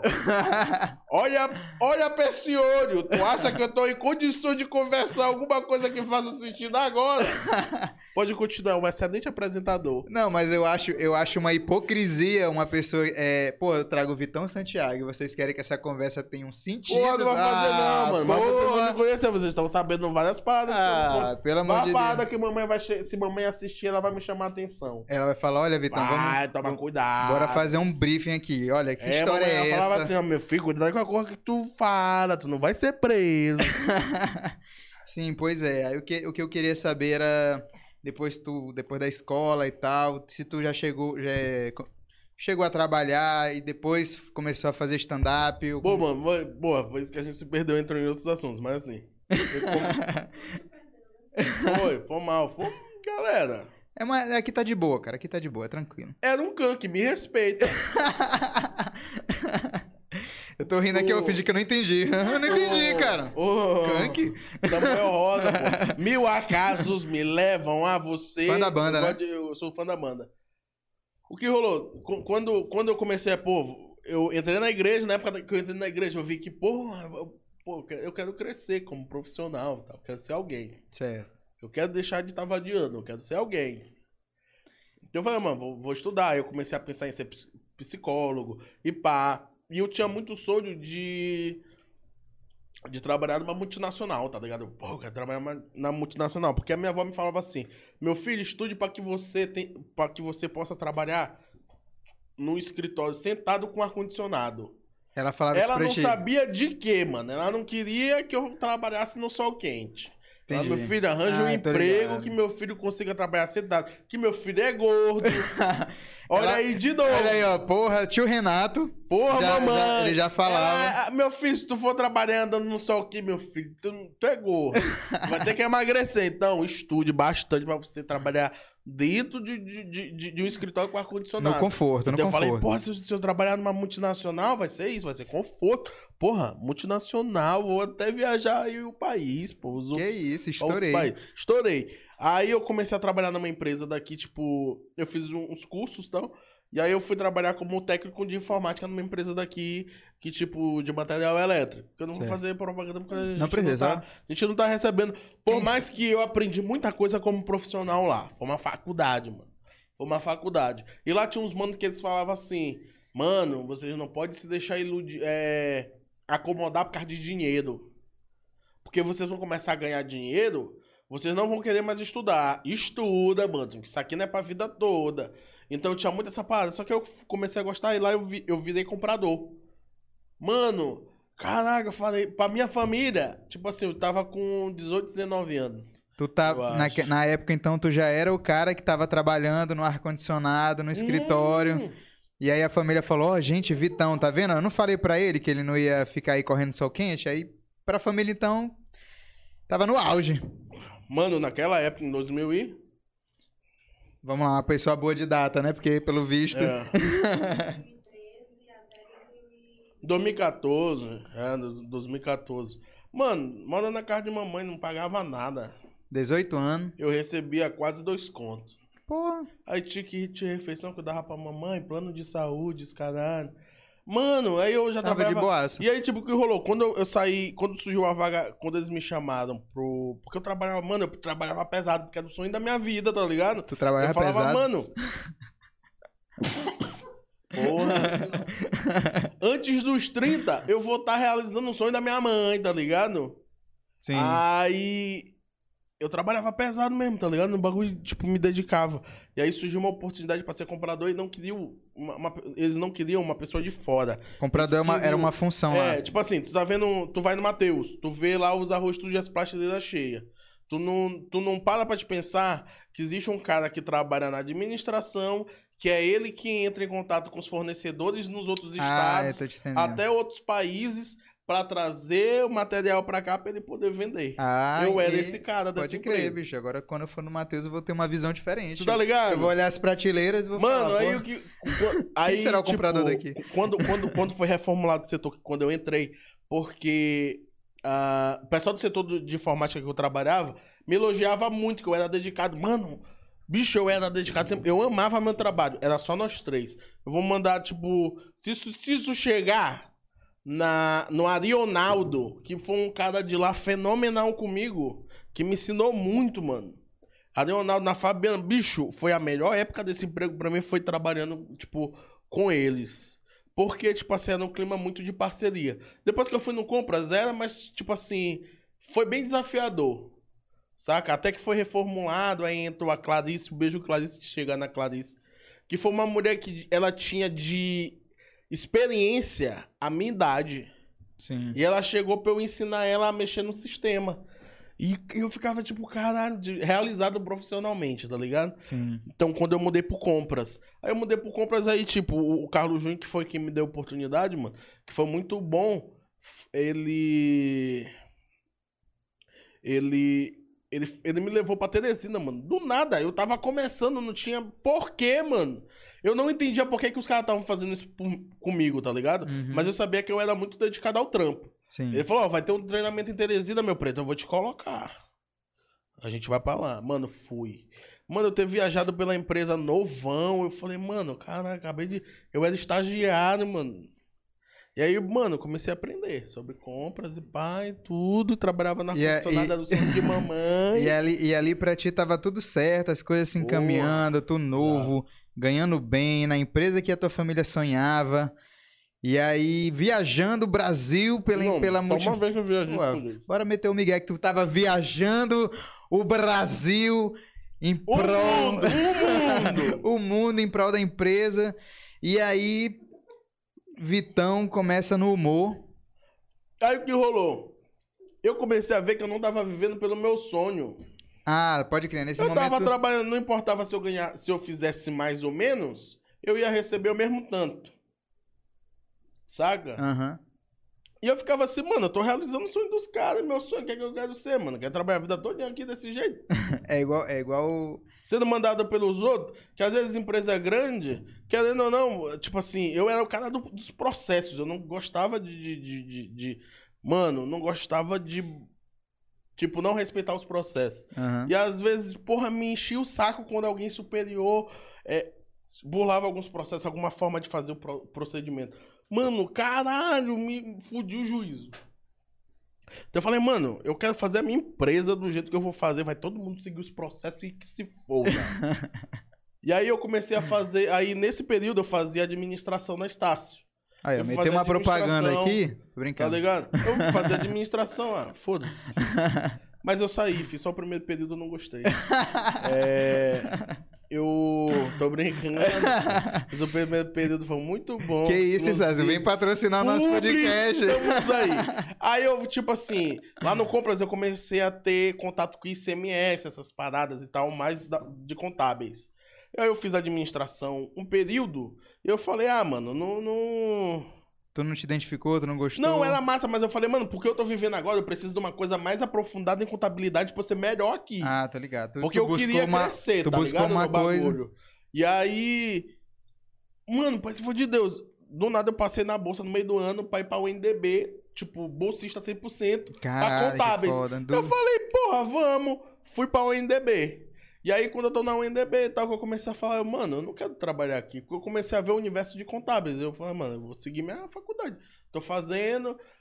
E aí, mano, eu- aí eu pedi as contas do serviço. Eu não tava mais legal lá. Eu queria correr, eu queria me achar, tá ligado? Mas, mas nessa época que tu pediu, que tu pediu, é, tu pediu contas, foi porque tu não tava, é, tava insatisfeito em relação a não estar fazendo o que tu gostava, mas tu já tinha, já tava, já tinha feito alguma coisa de comédia? Nada, nada. Foi só tipo então, foi uma aposta no escuro, então. Sabe, Ou não? sabe o que rolava? A, ulti- a única experiência que eu tive antes de, de- de- da, da comédia de estar em um lugar falando com pessoas e as pessoas rirem era quando me chamavam pra pregar na igreja. Hum, Porque eu usava os textos, tipo, do que eu Sim. tava falando. Eu começava a parafrasear as coisas. E falar do jeito, tipo assim, ah, mas se fosse eu falaria assim. E aí eu falava de um jeito engraçado e a galera, porra, tu prega engraçadão, mano. E tu te sentia bem, né? Era, É, era aí uma só quando eu saí da igreja, isso parou, saca? Aí eu tava, aí quando eu saí do emprego, eu falei, ah, vou focar na contabilidade, pá, vou ver o que é que vai. É a minha formação, eu vou focar. Eu não quero ser aquela pessoa que se formou numa área, se eu tenho oportunidade. Eu tô tendo a oportunidade de formar na minha área e procurar logo. Porque eu tô novo, sem filho. Tá ligado que eu comecei a trabalhar com 18 anos de carteira assinada, mas eu já trabalhava antes. Eu sempre procurava emprego. Aí eu falei, eu vou, vou logo agora, antes de filho e pá, que eu posso, tipo. Se fazer logo é, na vida. Mano, saí do cenário que eu ganhava, tipo, eu saía de, do... Ah, foda-se. Eu saí de lá certo. e eu fui trabalhar no, no, no escritório, mano, de contabilidade. Fui estagiar. Certo. Eu ganhava 200 conto. Eu larguei o que eu ganhava pra ganhar 200 conto. Mas porque eu acreditava. Eu falei, mano, é melhor eu focar de agora. É aquela mano. parada, né? De dar, ah, eu vou dar É. três passos pra trás. Uhum. Para depois dar um 10 pra frente. Aí, ó. Porra, cálculo bom, né? Mas é tipo isso, né? Não, aqui eu vou ter que eu vou ter que Uhum. voltar um pouquinho pra, pô, pra estagiar, ter mais experiência, porque lá na Oi. frente vai valer a pena. Aí. Eu fui pra esse escritório quando, mano, quando eu falei pra rapaziada, que são meus amigos, um beijo pros canibais. é, eu, eu, eu falava assim, mano, seguinte, o. Canibais é um grupo no WhatsApp, né? Só pra É. galera não ficar, meu Deus, ele é amigo de canibais. Exato. Não, são meus irmãos, são meus irmãos, são meus irmãos. É.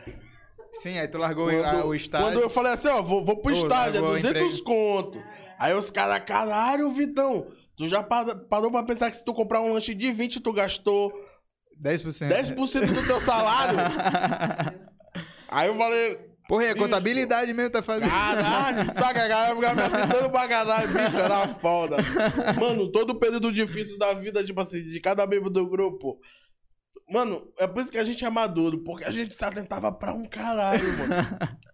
Tu tá num momento fudido, não tinha essa de te abraçar e não, Não. sei o quê. Mano, a gente de te jogar pra baixo. mano. É porque. É tipo É. assim, olha, a gente vai te zoar aqui porque o pessoal da rua é pior. É bom tu te. Eu, te, Exatamente. eu vou tu sofrer aqui. Eita, porra. Eu tu te sofrer aqui com a gente. pra te aprender a apanhar. É, tu sofrer aqui com a gente. É, eu dei uma cuspidona aqui, é violenta. Não. Depois mete no, no slow motion. Sim, pois aí, é. tipo, rolava isso. Aí os caras me não, mas eu. Só que os caras falavam. Só que tinha a parada de ser irmão, de ser amigo. Sim, Falava, sim, mano, mas sim. é isso, é o que você quer, meu mano? Vai lá. Vamos Sim. tá aqui. Comecei a ir lá, mano, lá fui humilhado nessa desgraça desse escritório. meu preto, nunca me esqueci, meu preto. Mano, nesse escritório tinha uma parada que, tipo assim, todo mundo lá estudava da UFMA. Era da UFMA. Aí eu fui, eu fui, fui pra lá, era pra eu ir pra um setor, eu fui pro outro. E eu era da UNDB. Aí um dia eu falava assim, esse pessoal da UNDB só quer ser. Aí eu ficava, mano, eu Ah. acabei de chegar, cara. Na minha cabeça. Só que, eu, só que aí me contaram a história, porque uma menina que saiu de lá, uma É, estagiária, Era da UNDB. tinha sido e ela tinha. Não tinha se dado bem com, com a galera, tá ligado? Aham. Porque, mano, são duas faculdades excelentes, né? São Aham. duas faculdades boas. Era uma parada de- de- de- deles não terem se entendido. Mano, só que aí rolou uma parada de que, tipo. é, quando eu tinha dúvida, eu fui perguntar pra pessoa que tá responsável por mim. Falou, mano, então, esse lançamento aqui tá dando errado e tal. Ela falou assim, Vitor, eu vou te falar uma coisa. Você não tá aqui pra aprender. Você tá aqui pra trabalhar, pra colocar em prática o que você aprendeu.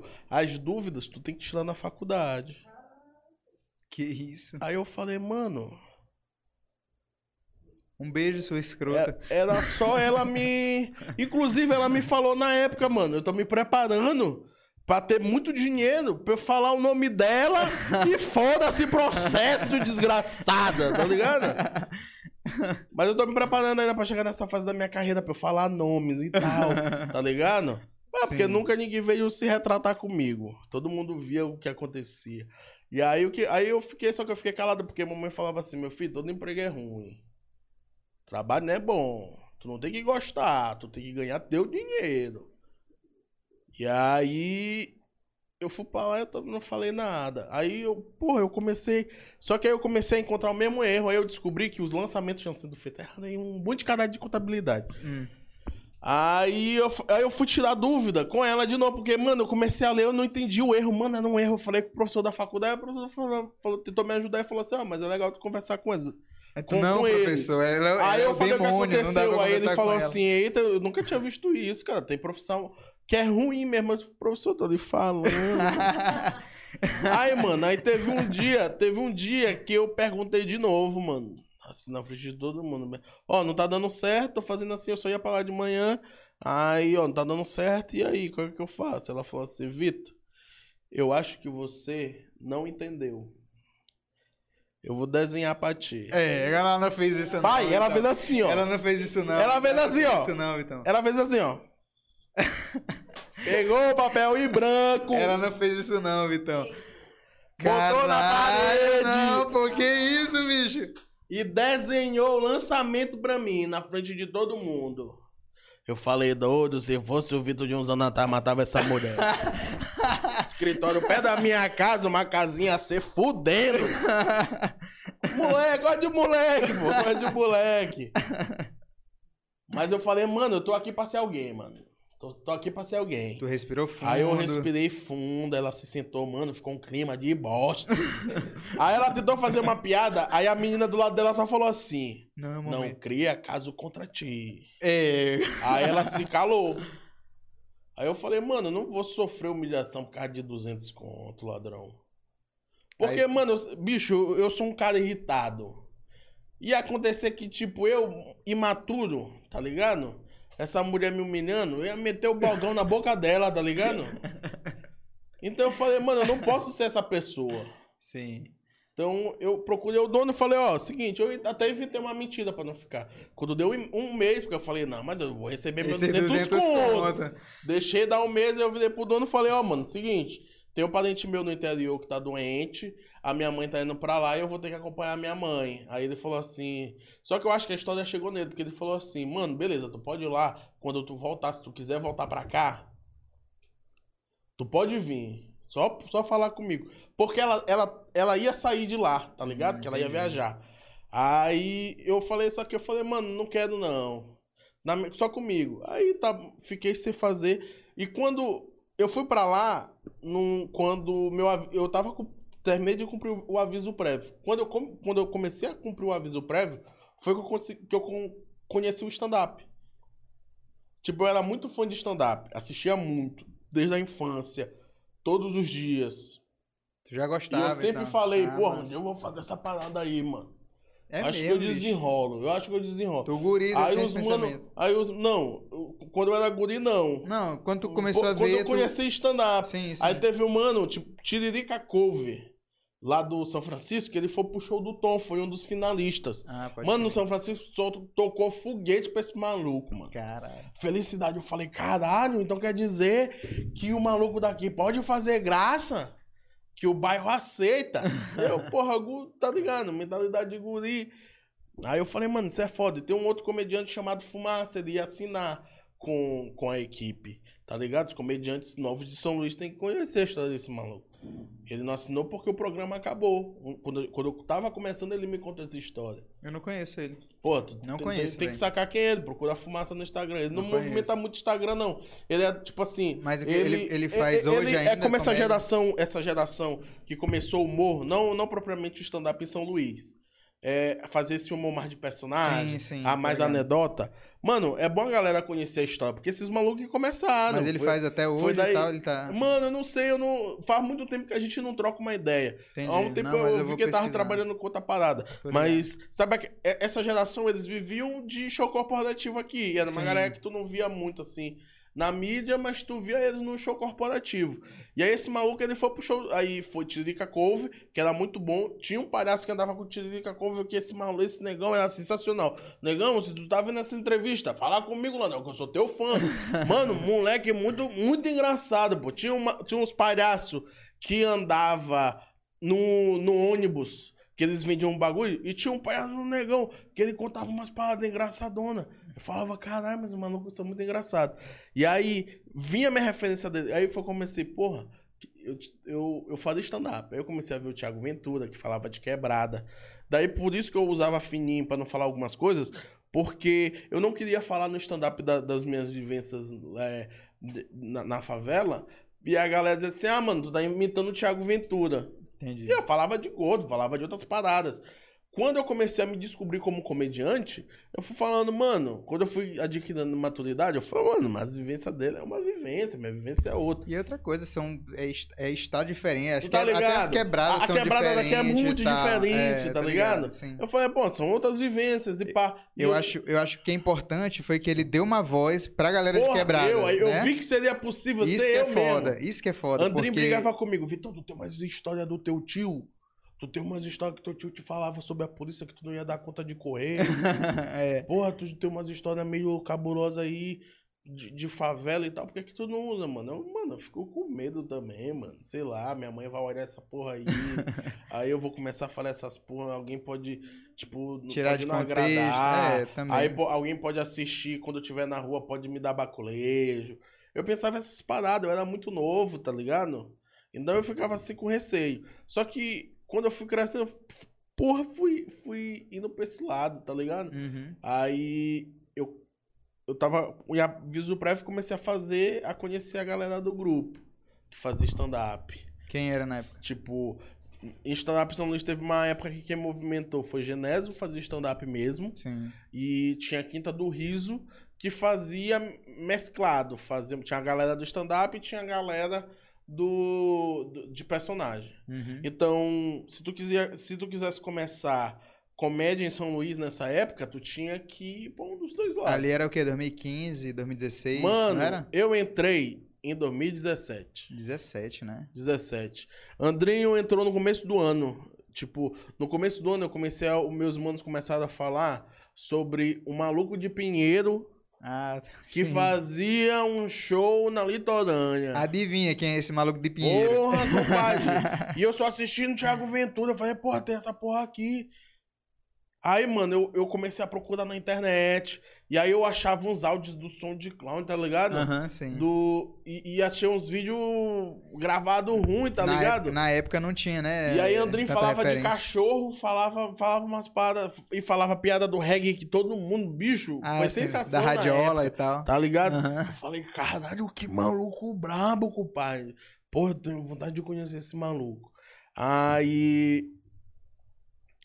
Aí eu saí do escritório, óbvio, eu falei, mano, eu vou focar no stand-up total, mano. Total. Nesse momento tu já, já sabia que era o que tu queria. Era, eu não, não ia aceitar ser humilhado. Eu falei, mano, eu sou bom nessa porra. Eu falava pra minha mina, eu sou bom mesmo nessa porra. Tu não tá mentindo pra mim, não. Olha Porque no meu fala- olho e fala que eu Porque sou. eu começando no stand-up, o que rolou? Rolava a cena de stand-up, rolava os torneios de genésio, e um dos meus professores da, da UNDB, ele. É o Pepeto? Isso, ele participou e ganhou. Eu fui. Caralho, Eu que fui massa. na final, ele ganhando. Aí um dia na faculdade, a gente conversando, a Dandara falou pra ele, tipo, é. E professor, por que, que o senhor não, não leva Vitor? Vitor sempre teve vontade de fazer essas coisas. Aí eu fiquei todo errado, tá ligado? Cabuloso. Aí eu, ponto, vai vir com esses papéis pra cima de ladrão.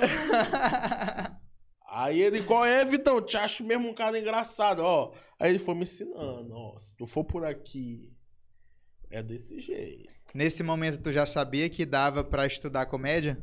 Não. Aí, aí, isso que eu acho massa, porque é engraçado que ligado? muita gente que quer começar acha que é só isso, né? Tipo, ah, eu sou É. engraçado, a galera da minha, da minha rua me acha engraçado, meus amigos me acham engraçado, então dá.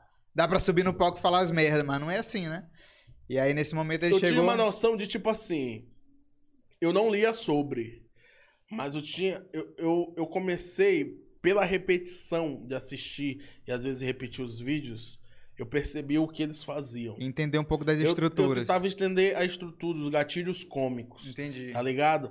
Eu entendia que o, o, gestual, toda vez que o Thiago ia entregar o punch, eu falei, mano, alguma coisa acontece nesse momento da história que ele muda o tom de voz, ele muda o corporal, ele dá uma outra tonalidade pra tudo no corpo dele, pra voz, e- ele se impõe dentro do texto. Uhum. Eu falei, mano, isso é uma técnica.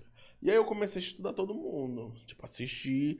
Eu falei, mano, acho que eu consigo reproduzir do meu jeito. Aí. Pepeto me falou, ó, tu pode ir por aqui, Vitão. Aqui essa galera é assim, essa galera é assim. Aí eu fui, procurei, pá. Aí eu sei que por um lado não deu certo. Eu fui, fui falar com a galera da Quinta do Riso na época. Aí. Aí rolou, tipo assim, ó, vou te dar umas aulas.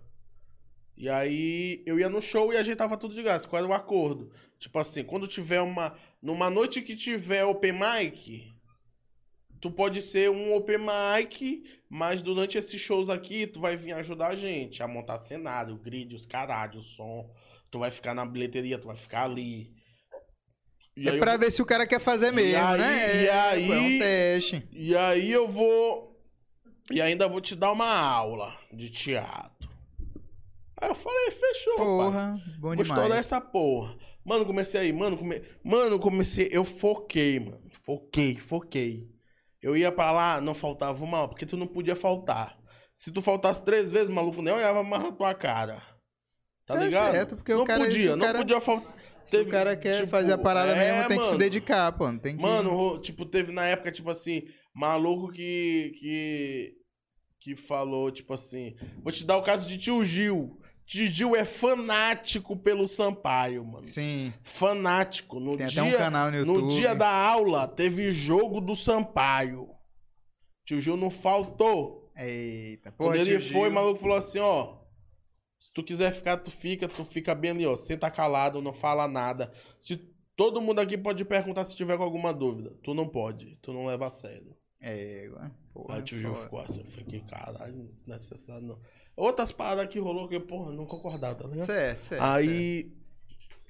Aí, mano, comecei a falar. Aí, tipo, aí teve o OP, que era pra Pedro fazer. É Pedro. Pedro, Pedro, Pepeto. Ah, tá, Pepeto. Não, eu só conheço por Só que, Pepeto. só que. Falou só Pedro, que ele. quem é. Só que ele. Isso é a história da comédia aqui, É. galerinha. galerinha que tá começando agora. Tem que saber dessas porra. Introdução à comédia stand-up São Luís. Aí era pra Pepeto fazer essa parada, tá ligado? Eu sabia porque ele tinha ganhado o campeonato, tá ligado? Só que ele teve aula. E aí eu fui pra arrumar normal. Eu já sabia que era ele.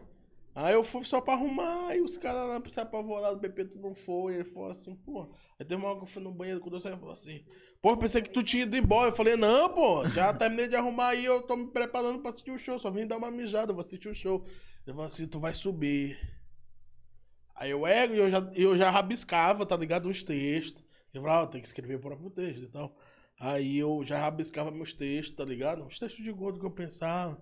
Aí teve um lance que, tipo, antes disso, por que que o PBD ia apresentar? Porque ele foi o melhor apresentando o texto. Uhum. Porque tu tinha, antes de tu subir pra apresentar com os caras, tu tu tinha que passar no ensaio, tipo assim, no, no- na aula de teatro, tu tinha que fazer uma mini, uma, uma apresentaçãozinha do bagulho. Uhum. E aí a de PP, o PP tinha ganhado o campeonato, aí eu cheguei, aí eu meti um, um- um texto que eu tinha escrito, ele precisou sair, ele falou assim, ó, os comediantes, aí ficou Andrinho, Vitor Lima, Thiago, Celton, tá ligado, Celton? Tô ligado, pô. Meu Pronto. brother. Aí ele ficou sentado assim, ele falou, ó, apresenta pra eles aí que eles vão me dizer como é que tu foi. Mano, eu fiz o primeiro texto. Mano, os caras ficaram me olhando com cara de bunda, doido. tipo assim, mano. Aí deu uma risadinha assim, tipo... Isso foi aonde tu lembra qual foi o Foi local? no Bajonas Lobão. Onde é que é Que isso? era lá que rola, uma, uma- uma escola lá no Ah, pode crer, escola. Eu não, não, é porque eu fiquei esperando E o aí, nome de um mano? bar, eu fiquei esperando Daí- o nome da- de um. Eu juro por Deus, eu fiquei esperando o nome de um bar, o nome de alguma Não. coisa assim. Aí Barjona Lobão, eu falei, não conheço esse bar. Aí. Aí. Aí. Andrinho, aí eu fiz o texto aí, porra, tava ruim. Aí Andrinho falou assim: Ê, gordão, a gente nem era amigo, tá ligado? Só que eu era fã dele, só que eu tentava não tietar ele, tá ligado? Tentava fingir costume. é, exato. Mas quando. eu- a primeira vez que eu vi ele, que a gente foi na aula de teatro, é, a gente teve que fazer uma ensinação junto. Ele era o bêbado da festa e eu era o segurança. Mano, eu cheguei em casa falando. E amor, tu não sabe que- quem que eu ensinei, pô. Eu ensinei com o maluco de Pinheiro Andrinho Barro. Moleque é foda. Mano, tipo, porra, Andrinho, conheci Andrinho. Massa. Aí depois quando eu fui. Quando. quando... Beijo, Andrinho. Vai te fuder, velho. Meu irmão, mano, meu irmão. Gente boa Ah, demais. vai tomar no teu cu, cara. Aí. Aí. A gente. Aí eu. Porra, aí ele falou assim, gordão. Porra, gordão, tu é gordo, pô. A gente quer ouvir falar que tu é gordo. Como é que tu vem com o texto? Porque eu tinha, eu tinha escrito um texto de faculdade. Eu que. Que eu fui. Olha o texto, era uma merda. Eu tava procurando estágio. Depois que eu fui humilhado, eu precisava pagar as contas pagar minhas passagens pra ir pro curso. Sim. Aí. Aí eu liguei no escritório, aí o cara falou assim, eu falei, não, eu queria estágio e tal. Aí ele, não, pode vir aqui e tal. Aí eu, e aí, como é que faz? Bota currículo. Ele, não, já pode vir. Aí eu, só mais, quando é que começa? Ele, a hora que tu quiser. Aí eu falei, isso esse maluco vende é droga. Estranho, não perguntou nada sobre mim. Aí eu falei assim, é, mas aí o pagamento? Ele, que pagamento? Aí Ele, eu falei, e o pagamento? Ele falou, então. Eu posso dividir pra ti de duas vezes. Aí eu falei assim, como assim? Tu vai me pagar duas vezes? Ele, não, tu vai me pagar duas vezes. Aí eu falei, mas eu não tô indo pra te estagiar. Ele, mas tu não vai aprender? Aí eu falei, pô, esse pessoal de contabilidade, isso tudo filha da puta. Tá ligado? Eu falei, eu fiquei, mano, pera, deixa calma, deixa eu entender. Eu vou aí estagiar, vou fazer os processos pra, contigo. Vou ser um estagiário. Vou pegar a porra de cafezinho. Provavelmente vai ser humilhado de novo. Porra! E aí eu vou ter que te pagar. Ele falou, é, porque dentro disso tudo tu vai estar aprendendo comigo. aí eu fiz uma piada dessa situação, que eu falava assim, que ele me deu a opção de eu pagar. Ele disse, ó, eu, a- eu, eu aceito Visa, Master e cu. Se tu quiser me dar cu, eu falei, só, só o que tá faltando. Aí os caras não gostaram, tá ligado? aí Ah, André tá falou, ligado. mano, fala que tu é gordo. Aí eu tinha um outro texto sobre ser gordo e tal, eu falava um, um- um monte de parada. Bicho, aí Andrinho se lavou na plateia, tá ligado? Aham. E os caras começaram a rir, saca? Os, os moleques começaram a rir. Aí Andrinho, porra, gordão, é isso aí. E tal. Aí. Só que, tipo, na, na, na primeira versão do texto, o líder, o maluco ainda não tinha saído, que, que comandava. Ele viu, achou uma merda e saiu deixando no controle, né? Os, os moleques pra eles verem o segundo texto. Aí quando ele voltou, ele falou: Esse gordão é bonzão, pô. Assiste esse outro texto dele. Aí. Aí quando eu fui começar, aí André falou assim: Vitão, mas não espere ele rir, que ele não ri de ninguém. não fica nervoso, pô. Faz como tu fez ainda agora. Faz lá, gordão. Eu fiz. Aí ele. Aí o cara tava com uma prancheta assim, aí ele anotou, anotou, aí ele. Deu uma leve. Aí eu falei, é, mano, se o cara não ri de ninguém, ele fez isso, foi bom. Ele aí, fez um dia, leve movimento aí, é, positivo com a cabeça. No, no- no dia do estourei. Open, que era pra Pepeto, tipo, foi depois disso. Eu sabia que Pepeto ia porque o Pepeto era muito melhor, já tinha ganho, já tinha ganho. Porque ela foi minha primeira apresentação pra eles, eu não sabia. Só que como ele tinha gostado do texto, ele falou, ó, tu vai ser o Open de hoje. O Pepeto não, não podia, ele não me falou. Ele falou que ele já tinha organizado, que eu sempre... Já tinha decidido antes que era eu, mas eu sabia que não Uhum. tá ligado? Aí eu, eu subi, mano. Eu subi, aí tava um casal amigo nosso. Mano, eu falei, tipo. Eu entrei fazendo piada, tipo assim, comigo mesmo. Eu, eu, eu subi no palco, eu começava a fazer isso aqui, tá ligado? Sabe por que o outro faz isso aqui? Sim, sim. Aí eu falei vai. assim, aí o pessoal ficava me olhando, aí eu começava a fazer assim. Aí eu falei assim, vocês devem estar se perguntando por que, que eu fico fazendo isso. É porque é foda falar com vocês enquanto o meu peito mastiga a minha camisa. Mano, aí a galera ficou, caralho, esse gordão é louco! Tá ligado? Muito foda. Aí eu tinha uma piada. Bicho, eu tinha piada de. Eu tinha piada da nutricionista. é. Eu... Ah, ah, tá. A piada de abertura era. Boa noite. Meu nome é Vitão Santiago. Vocês estão vendo que o Vitão não é por causa do tamanho do meu pau. Já metia essa na E primeira. aí eu tinha, Adriano, bicho, a galera, a galera amava essa piada, eu parei de fazer.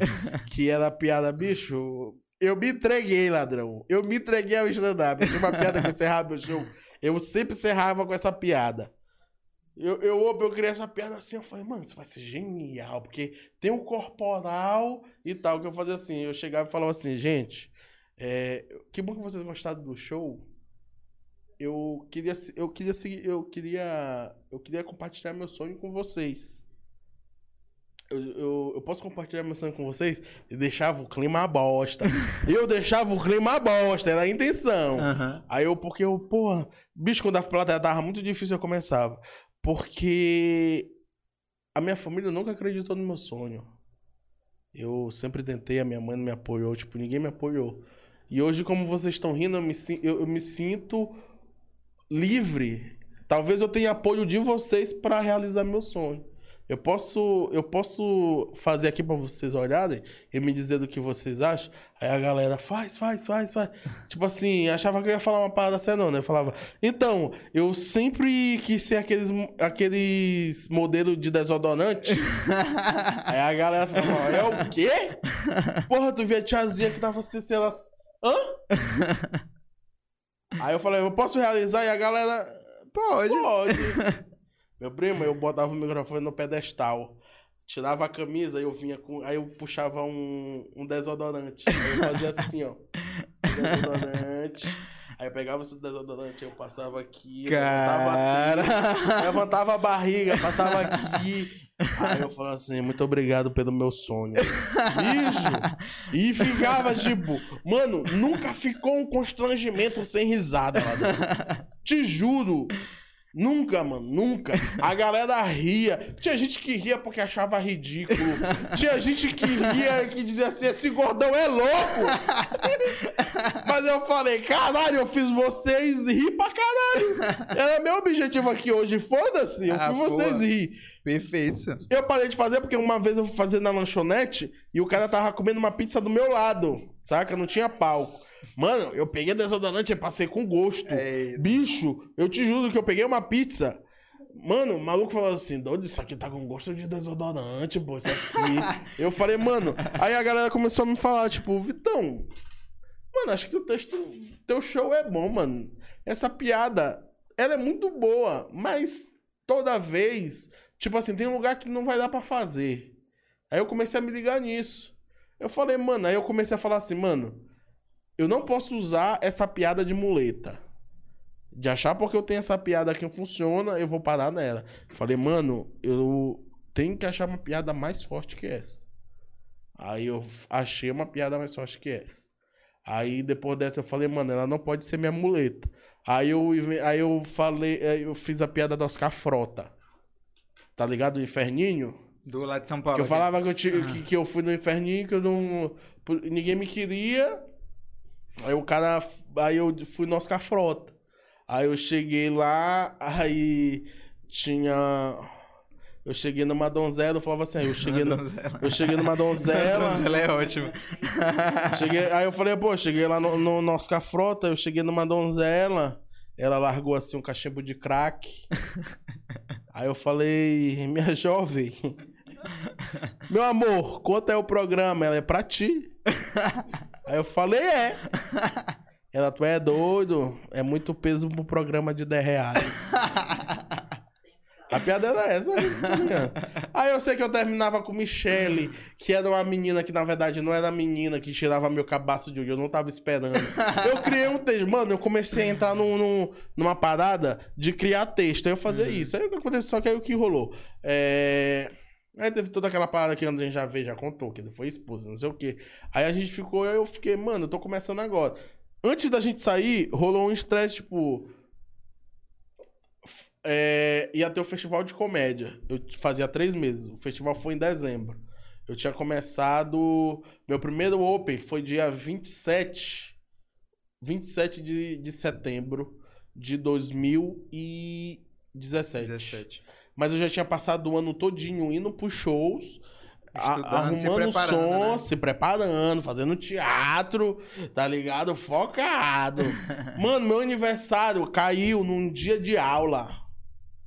Eu não fiquei em casa, eu fui. Sim, tá Pô, não brigou pra caralho. Porra, eu queria ficar contigo. Eu, Minha preta, o stand-up vai mudar nossa vida, minha preta. Me deixa aí pro meu curso. Mano, e fui. Tá ligado? E aí. Aí teve. Aí. Quando foi em dezembro, comecei em setembro, quando foi em dezembro, ia ter o festival de comédia. E tinha um horário vago, do tipo, ó, essa noite é fulano, essa noite é fulano, essa noite é fulano. O final, na noite final, vai ser o show de gala que vai ser todos os comediantes que participavam. Tem uma data livre. Aí olh- olharam assim, aí falaram, e aí, Vitão? Tu tem coragem de escrever 50 minutos? 50? É, 50 minutos, que era a pauta, era uma Ah, é. hora. Caralho, velho. 50 minutos é coisa pra porra. Aí falaram assim, não, Vitão, faz o seguinte. Escreve 40, porque alguém pode abrir pra ti e mata uns, uns 10, 20 minutos, 15 minutos. Aí eu falei, mano, se eu quiser fazer essa porra sozinho? Tô no- sem, sem, sem abertura. Aí, não, a gente vai ver o que é melhor, mas aí, tu escreve. Aí eu tava na faculdade, né? Eu falei, mano, eu não vou conseguir escrever 50 minutos, uma hora de show, se eu tive. Porque. Tipo, pra quem conhece o NDB aqui, é pegado, Case Paper, final de ano, a emenda Case Paper, desafio 3.0, prova, tudo uma loucura. Eu falei, mano, não vou conseguir final de ano com isso, escrever. Ainda tirar tempo pra escrever, vou, criar. Aí foi a primeira vez que eu pelei uma porca de mamãe me expulsar de casa. Eu tranquei a faculdade. Caralho. Eu falei, eu vou trancar, vou escrever esse texto, vou fazer o show. Ano que vem, quando o ano letivo voltar, eu volto e repito o período. Caralho, velho. Eu, mano, eu sempre fui psicopata, mano. Eu sempre fui meio louco. É, eu sempre fui meio louco. Minha família, bicho, mamãe faltou dar na minha cara quando eu saí do emprego, mano. Caralho, velho. Tipo, Vitor, tu tá ficando doido. aí. Aí eu larguei, mano, escrevi, eu fui pra casa de Andrinho. Por isso que eu falo, tipo, hoje é massa ter, poder assistir podcast e ver a história dos comediantes, porque, porra, eu consigo ver o que é que eu fiz no passado que. Caralho, é por isso que eu tô aqui, porque às vezes eu não acredito, tá ligado? Mano, quando a gente começou no stand-up, mano, ninguém, essa porra não era levada a sério assim, não, mano. Aqui tinha galera que vivia no corporativo, tipo, já, tipo, ó, tipo, o Genésio já, já, já fazia só isso. Mas, mano, o resto da galera, a gente era um monte de menino tentando fazer o bagulho. Mas Tá todos ligado? acreditavam, né? Que ia Tá virar, ligado? né, então. O Genésio, porque ele já tinha ido no Multishow Sim. e pá. E aí eu fazia com outro grupo. Aí eu falei, mano, eu preciso profissionalizar essa parada. Aí eu tranquei o curso. Aí eu escrevi. Aí tiveram a ideia diabólica que eu falei, porra, eu tô escrevendo, eu vou começar a escrever, porque eu escrevi o, o- de trás pra frente. Minhas piadas, eu ia botar minhas piadas tudinho. Que eu tinha, eu tinha 15. 15 minutos seguro. E as piadas que eu tava criando que eu não tinha certeza, eu ia colocar. Eu falei, mas eu preciso linkar tudo isso. Sim, pra ficar uma parada. Só né? que, tipo, era todo dia eu ser gordo. As minhas piadas todas, eu falei, mano, tem como linkar. Mas tá faltando um, um tchan. Alguém falou assim: bota a Buda do humor. Buda do humor? Buda do humor. Buda. Bicho, caralho, vai te fuder, caralho. Já... Meu preto, eu já fiz coisa, meu preto. Tem coisa que eu não me orgulho. O show foi muito bom, mas não precisava ter sido o Buda do humor. O que eu pensei? Eu não entendia muito de stand-up, mano. Eu sabia que eu tinha que falar de cara limpa. Aí eu falei, porra, mas pra ser Buda tem que ter um contexto. Aí eu falei, porra, o contexto é que eu sou gordo. Aí eu falei, não, mas eu não posso ser só gordo. Porque nem todo gordo é Buda. Aí eu falei, porra, então eu tenho que ser gordo e calmo. Porque Buda é um cara tranquilo. É. Aí eu falei, porra, mas e aí, cadê a filosofia de vida? Eu falei, mano, e se eu me vestir como Buda?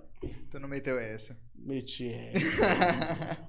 Fui pra dentro do estúdio de foto, tirei uma foto sem camisa com a teta aparecendo. tu tava entregue, cara. tu se Sentado, entregou, tava cara. entregue, Se papai. entregou, cara. Eu se falei, eu vou virar nessa porra. Eu quero ver essas fotos depois. Mano, aí aqui, ó.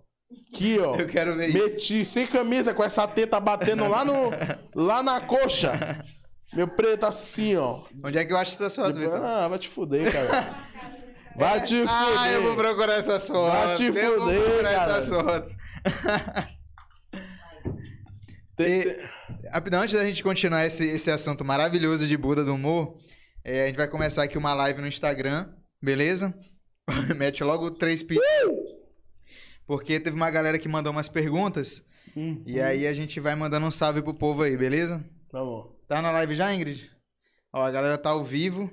Então a primeira pergunta é do underline. Não, underline. Do arroba Lucas. Lucas underline Almeida.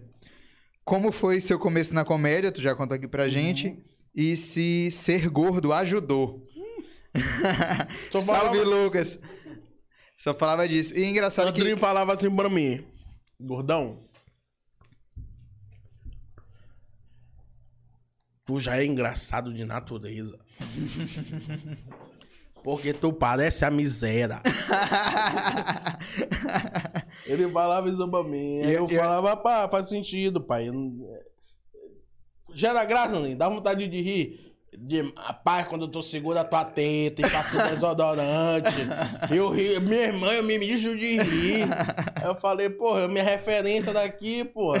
Se tu tá dizendo que é bom, é porque é bom. Mano, eu apostei, só que chegou um tempo que eu não queria mais ser conhecido como um cara gordo, tá ligado? Entendi. Só falar disso, eu vou falar só disso. E se eu emagrecer um dia, que é muito difícil. muito Deixando difícil. claro que é Mas bem... eu falei, porra, só vou falar disso todo show, o cara vai só pra ver que eu tô me falando de gordo. Aí foi que eu fui mudando, mas por um bom tempo eu só fazia piada sobre ser gordo. E achei engraçado quando tu falou que, que tu começou falando de faculdade, de estágio, de não sei o quê, e a galera ficou meio tipo, porra. Tipo assim, a galera olhou assim, porra, tu é gordão e tu não vai falar disso, seu? Né? Pelo menos no começo ali, eu acho que foi. Eu achei engraçado essa parada que ele, que ele comentou. E ele também perguntou se já rolou de aparecer algum Vitão, Vitão entre aspas, com papo na, pra cima da tua mina. E se sim, onde é que tu enterrou esse cara? Que que- como é que é, como é que é ter esse nome, cara? Nome de, de talarico. Mudou tua vida? Porra, eu já era puto com esse cara. Porque é por causa dele que eu não posso usar só Vitão no Instagram, tá Porra, ligado? é foda, a né, minha velho? vontade. Caralho, a minha vontade era de usar só o Vitão no Instagram, mano. Arroba Vitão. Arroba Vitão. Pronto. Só. Aí vem esse cara. Aí ele ainda vem e me. Fa... Eu não quero nem falar sobre isso, tá ligado? Porque eu vou falar besteira, não sei. Aí vai que. Porra, depois eu pego esse vídeo aí. Você vai que explode. É, né? Vai que eu hype uma hora dessa. Johnny menos espera. Aí um dia eu estou com o Whindersson. Aí o Whindersson, porra, Landrão. Porra, não precisava estar falando dessa história. Então, eu acho que não vale a pena. Deixa pra lá, né? E o arroba Luanzinho, ele perguntou que. Ele falou que gostaria demais de gravar um Rios contigo. Se, como é que é pra, pra fazer acontecer? Aí eu queria aproveitar essa pergunta do Luanzinho. Um abraço, Luanzinho. Não salve aí pro Luanzinho. É, como é que é com os Salve. fãs? A galera gosta de chegar, querer gravar contigo. Mano, O que, que tu mais recebe no direct, assim, em relação a fã? Assim, pô, faz Cara, esse vídeo, bora gravar. Na época de fininho, mano. Quando eu comecei, comecei fazendo com fininho, não importava por quê. E eu não entendia também muito. Todo dia, muita gente me mandava bom dia com um beck na mão. Mano, todo dia eu recebi um bom dia com alguém com um beck na mão, mano. Logo cedo. Aí, teve- aí começou a chegar uns 15. Aí. A galera começou a ficar me reconhecer na rua. E, mano. Eu comecei a ficar meio assustado, tá ligado? Porque tava impactando. Porque, tipo, tu já parou pra pensar. Porque a gente vende da rede social. Eu lembro que quando mamãe me deu um, um- um smartphone, ela tinha vindo numa viagem internacional. Uma época que ela foi pra cá, ela passou uma temporada pra lá, tentando arranjar um trampo e tal. No exterior, né? É, aí ela voltou de lá, ela falou assim, meu filho, tem um tal de WhatsApp lá. meu filho, eles usam muito. Um porquê? Por que o WhatsApp? Por quê? Aí eu falei, mano, beleza. Aí eu olhei, eu olhava assim, e eu tinha um, era um, um pocket, tá ligado? Uhum. Aí eu falei, mano, isso aqui aí enche a memória rápido. Eu, que porra é WhatsApp? aí eu desinstalei, depois foi febre. Então, a gente, a gente que é mais antigo, tipo assim, a gente que, que não é de 2000, a gente acompanhou essa parada da Sim. tecnologia chegar. Então, porra, me esqueci a pergunta? Eu perguntei em relação a, a, a teus fãs e tal. Ah, pois A- é. a relação E com a tua- com a tua e- galera, E aí rolou seguidores. isso. Eu, e eu não tinha muita noção de como a minha vida na rede social podia afetar a minha vida normal. Hum, entendi. Porque, tipo, tu já parou pra pensar que a rede social, tu cria algo que tu queria que fosse real aqui? Sim, sim. Tu conversa com pessoas que concordam contigo, tu entra em bolhas de É. assuntos que, tipo, se, se tu é bolsonarista, tu vai conviver com ele, aí no teu ciclo de família tem um cara que é petista e tal, aí tu parou de viver com esse cara porque tu idealizou demais esse aqui da rede. Sim. Hoje é normal ser a vida dessas pessoas. Pra gente, no começo, a gente sabia dividir o que era a gente na rede social e o que era a gente vivendo normal. Sim. Tanto que o que marcou foi o- o- os caras que começaram a ter vida dupla, que na rede social era solteiro. E aí era casado com três filhos. Então eu não tinha noção do impacto que isso podia ter na minha vida. Então, porra, eu te falei, eu vim de comunidade. Quando eu comecei a andar na rua aqui, maluco, bicho, e às vezes os caras, eu, eu começava a falar no story, galera, vocês também têm que ter noção, não, galera. Porque, mano, às vezes chegava um maluco, ele vinha voado, o maluco numa moto. Eu tô aqui na avenida. Dá um maluco numa moto, vem voado. Aí quando chega perto de mim, para e fala: Qual é, Vitão? Tu é doido, O coração já dá logo uma. coração. Caralho, meu irmão! E eu ficava. Aí teve uma vez no shopping que eu fui saindo, aí tinha um maluco na moto, ele, ele ficou me olhando o tempo eu tava com minha gata. Aqui a gente andando, aí o maluco ficou me olhando assim. Aí ele olhando, olhando, olhando. Aí ele. Qual é, pai? Eu falei, qual é o quê, pai? Ele, é, pai, eu te sigo. Eu, ah, qual é, ladrão? Porra, tu chega logo e te manda o cara, eu não vou ficar também pra trás. Aí, mano, porra, foi bacana, saca? Tipo. Mano, é, é um bagulho louco, porque tu vê quanto que uma galera que tu não conhece gosta de ti. Aí tu fica, porra, tu queria conhecer todo mundo, porque, porra, uma galera que, porra, gosta de ti, quer te conhecer, quer te dar foto. Então foi muito doido pra mim. Também teve a parada, te- teve a fase muito boa que do nada começava a surgir parente ou Ah, é? alguém que Teve me essa? assistia e ligava pra mamãe. Rosinha, tô vendo teu filho na internet. A mamãe, eita, meu. Aí mamãe fala, venha com fofoquinha. Meu filho, tu não sabe quem falou comigo. Cleide é pautado quase todo na personalidade de mamãe. Mamãe é aquela pessoa quando ela quer fofocar. ela tem aquele jeito de falar, tudo é pautado nela. É- era eu indo pro salão com ela e eu vendo ela fofocar. Mano, o salão é maravilhoso. Come- Tu é comediante, mano. Tu tá, tu tá sem. Tu tá querendo escrever, não tá vendo ideia? Mano, vá pro salão, mano. Mano, Essa tu dica- fica sabendo da essa vida dica é de boa. todo mundo, compadre. É maravilhoso. Essa eu nunca tinha ouvido, gostei desse processo criativo. Vai ao salão. Mano, tu vai no salão. Porra, eu fui no salão uma vez, não se eu podia estar contando isso aqui. Eu fui no salão uma vez.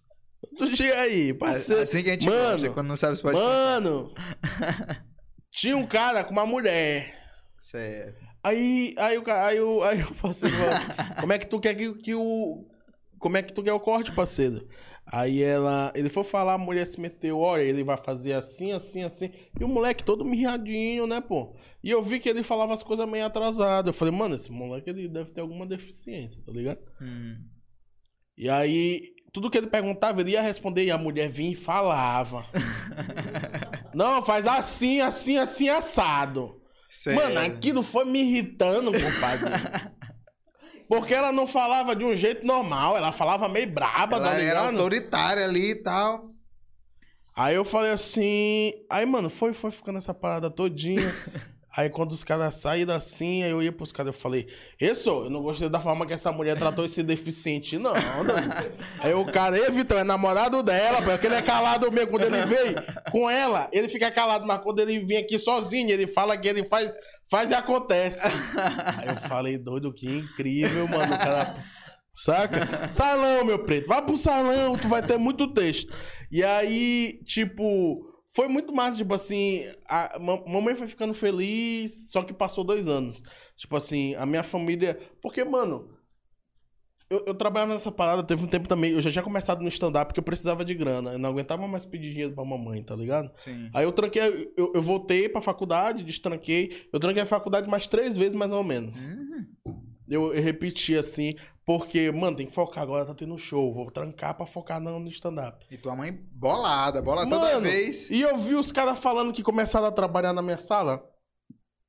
Eu falei, mano, né, essa não é a vida que eu quero pra mim. Eu nem amo matemática. Eu só tiro nota, eu só tiro nota boa nessa porra aqui em psicologia, em ética, em, em, uma- em humanas. Porra, número não é meu não forte, sou de ladrão. exatas, eu não sou Não de dá, exatas. porra, não me via no escritório, porra, não me via, ó. Aí eu falei, é, o que eu faço? Mas eu já tinha um stand-up. Eu falei, mano, o bagulho é o stand-up. Essa, essa parada me deu, me, me deu base até aqui pro stand-up. E aí, mano, eu, eu fui, eh, eu saí quando, quando eu decidi sair da faculdade, foi muito difícil pra mim.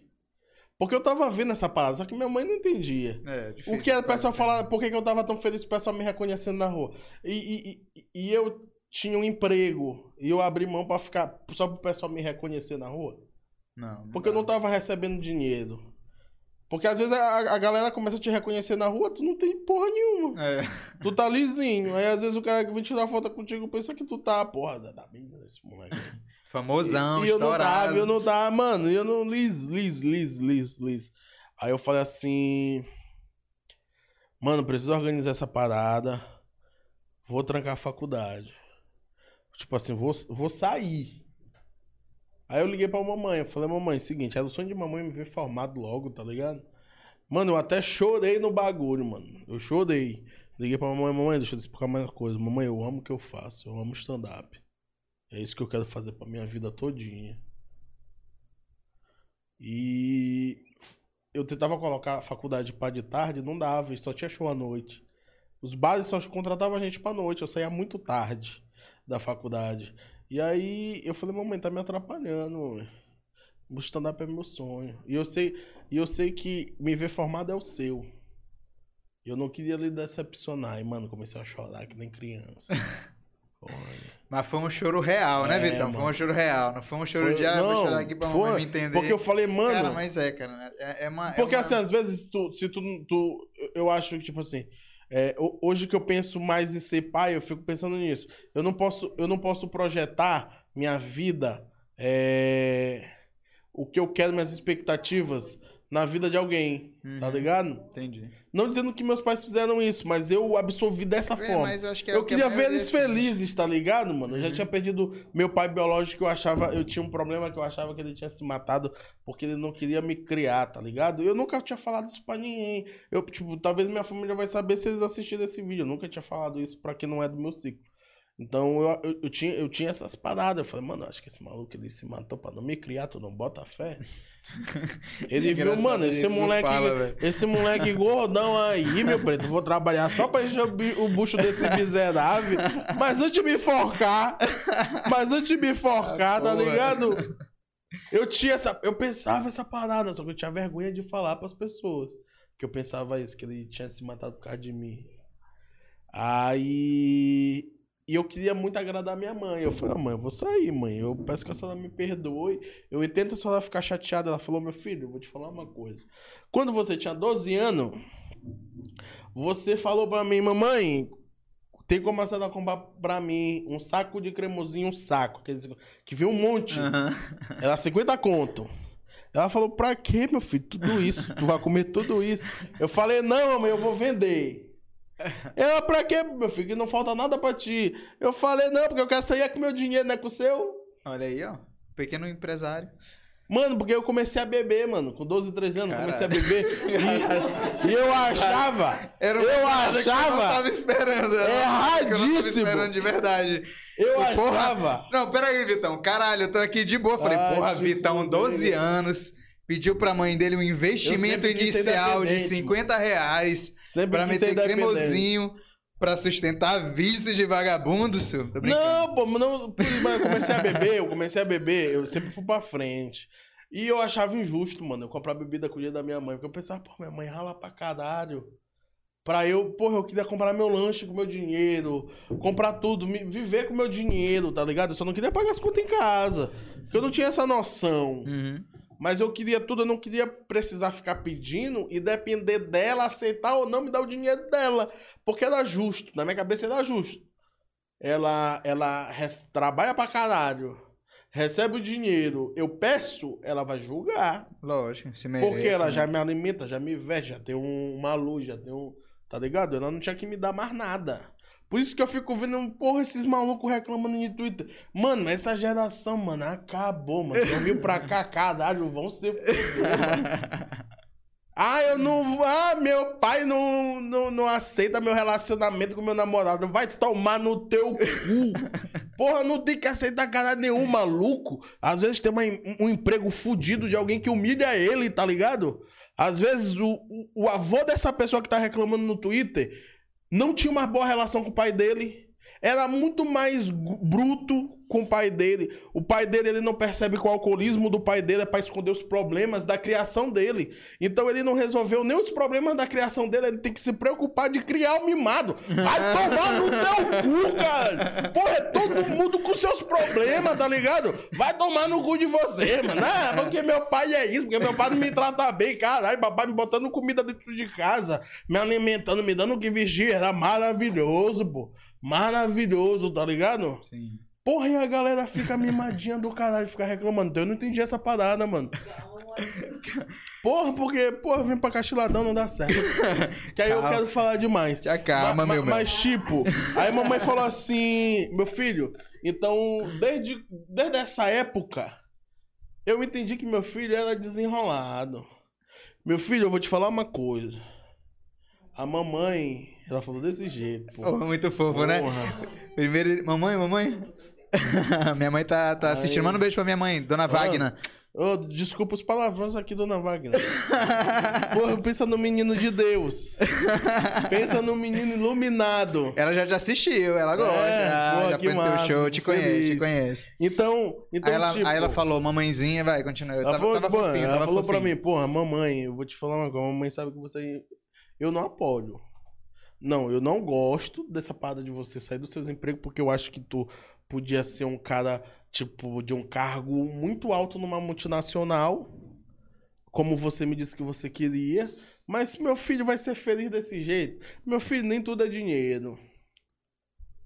Se você quer ser feliz com isso, é desse jeito que você vai fazer isso, você vai fazer isso. Mesmo eu não gostando, eu vou te apoiar. Pronto, era Porque que... se tu me pediu dinheiro quando tu tinha 12 anos pra te vender esse cremosinho pra te comprar tuas coisas, com 12 anos, eu sei que agora que tu é mais maduro, tu vai fazer dar certo. Meu preto, eu com essa preta aí a gente monta a produtora. É, aí eu falei, meu preto, agora o bagulho vai ficar doido. A mãe me deu acha- aval. É, é isso que eu ia te perguntar. Tu acha que depois desse momento que tua mãe aprovou, pronto, aí. Então, Foi porque foi aval. Tipo, se der merda, se der merda, eu tava ouvindo o conselho da minha mãe. Eu vou falar, mamãe, mamãe, se eu tivesse pedido pra botar o dedo na tomada, a senhora teria deixado? A senhora acabou com a minha vida. Aí eu seria um desses jovens pau no cu que fala dos pais no Twitter. Tá ligado?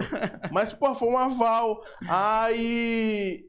Aí eu comecei a fazer, mano. Aí- Foquei, aí, criei a produtora. pronto. Como é, que foi, como é que foi a criação da, da produtora? Depois teve a essa conversa com Advi- mãe. Advice Produções. Bora, agora mete o. É, ro- como, quando a gente era. Quando a gente tava na UNDB, Dandara foi pra UNDB também.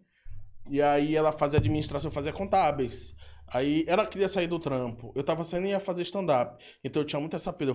Mano, eu cheguei a falar pra Dandara. Quando eu saí do trampo, mano, a gente, como eu não gastava com porra nenhuma, mano, a gente começou.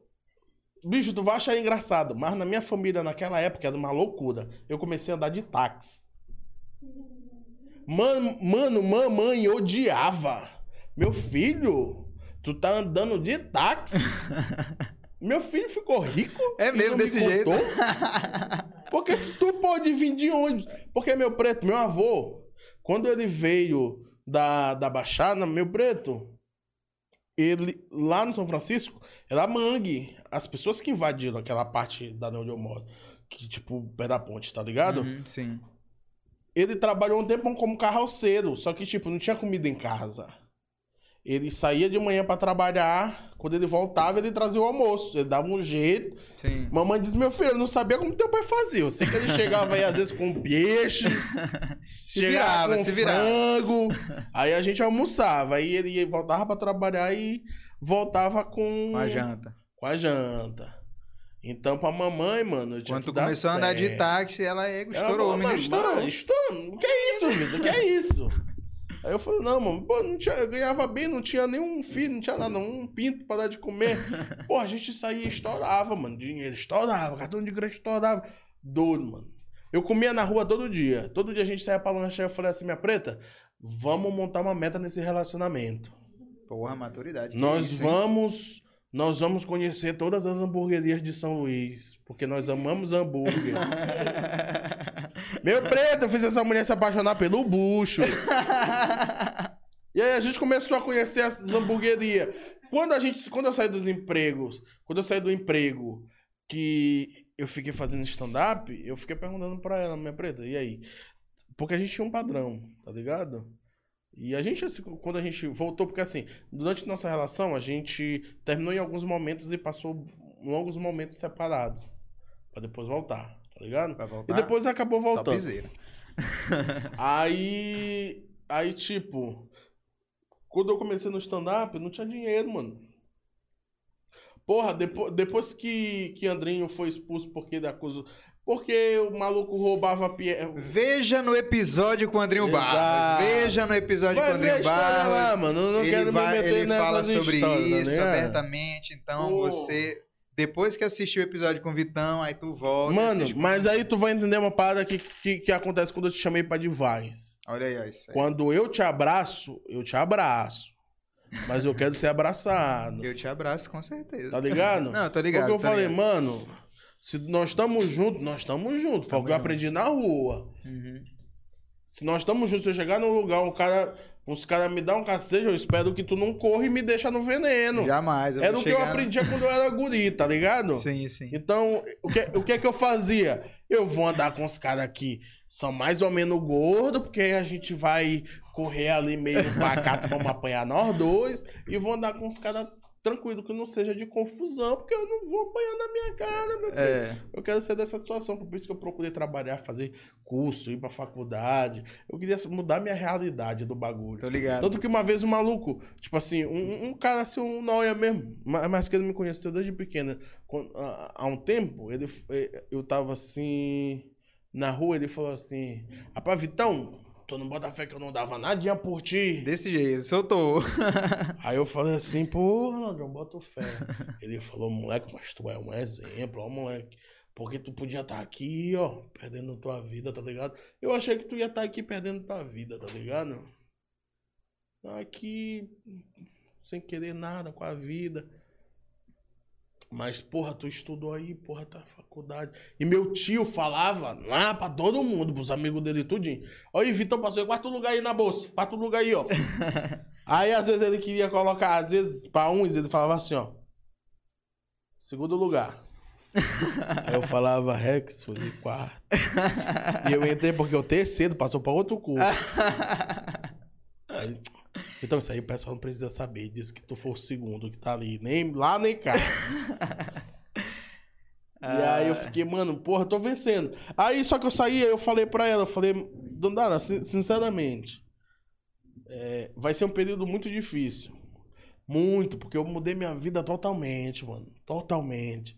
Eu já tinha dado certo uma vez, um, meus amigos que, que eu mandei o salve, eles falaram, essa se reunião, eles falaram assim, Vitão, Sabe por que, que, que a gente. Sabe por que eu te admiro, mano? Porque, mano, todo mundo aqui teve um começo sofrido. Todo mundo.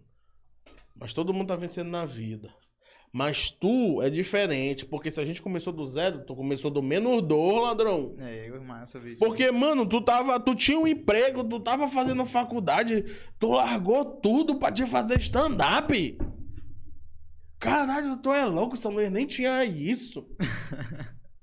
Aí eu falava assim, eu falava, pô, mano, era meu sonho. Ele falou, mano, é por isso que eu te admiro, porque eu não sei se eu faria isso pelo meu sonho, tá ligado? Sei lá. Aí eu falei, mano, eu sou psicopata mesmo, mano. Sou psicopata. Evitão. Já que eu fiz isso. mas, mas aí tu, tu. Como é que foi a criação da, da produtora? Ah, mano, aí, aí eu falei pra Dandara. Eu não, fa... só voltando. Eu falei, mas tá bacana, não tá bacana? Não tá bacana. Tá, pô, tá bacana. Passou os 15 minutos. O Matheus Cadê minha? Aí, ó. que é muito teu fã. Matheus Cabuloso. Qual é, pai? Perguntou pra ti, cadê o Flavinho? Porra, miserável. Flavinho, nossas vacinas é nossa, Flavinho. Rapaz, falar. E tem gente vindo vacina. de Teresina. O que, que tu acha não, disso? meu preto. nós é nós. Pergunta se eles querem dar o Whindersson Nunes. Pagar, papai. não quer. Vai tomar Bezetacil. Chegar aqui, já falei. Vai tomar Bezetacil. E foda-se. Tem que deixar os maranhenses tudo se vacinar. E depois a gente dá a vacina pra você. Senão, se chegar aqui, vai tomar bezetacil. Sim, aí a produtora. Eu falei pra Dandara. Falei, minha preta, é o seguinte. Você não é obrigada a, a, a, ficar comigo nessa parada. Não é obrigada a ficar comigo. Porque vai ser um bagulho doido. Eu vou focar nessa parada que nem um, um psicopata. E Porra, e tu queria outra parada. Porque, tipo, como a gente tava na faculdade, a gente. A, a Device, ela antes de ser uma produtora, ela ia ser uma empresa de consultoria. Pra aquele negócio, negócio de Instagram, tipo, ah, tu tem um lance de informática. A gente ia lá, eu ia te ajudar na contabilidade da tua empresa, depósito, andar na administração. Porque a gente estudava pra caralho pra fazer isso, pra montar nosso negócio. Eu falei, mas amor, agora eu vou pro stand-up, tá ligado? Então, minha preta, se você quiser me largar, minha preta. Porra, eu, eu, eu, eu te dou até razão. eu deixo à disposição para você me largar. Porque você pode ter um outro sonho que não é o meu, tá ligado? Aí ela falou assim: Menino, tu tá doido? Se eu te ver com outro, eu te mato. Olha. Aí eu falei: Essa mulher me ama, ladrão. Essa daí que é a mulher. Era o que eu queria ouvir. Tanto, tanto que teve uma vez, tanto que teve uma vez que a gente se separou. Aí a gente ficou naquela, naquela parada, você tá ligado? Uhum. Aquela parada. Aí uma vez ela foi lá pra casa, sei lá, tinha uma raiva de mim, meu preto. Uma raiva. Aí ela foi lá pra casa com ódio, meu irmão. Eu acho que naquele dia ela tava muito afim. E ela não pensou direito que ela foi com ódio. Ela foi e tal, e aconteceu. Aí quando Aí ela se vestiu pra ir logo embora. Ela não queria nem falar comigo, ladrão.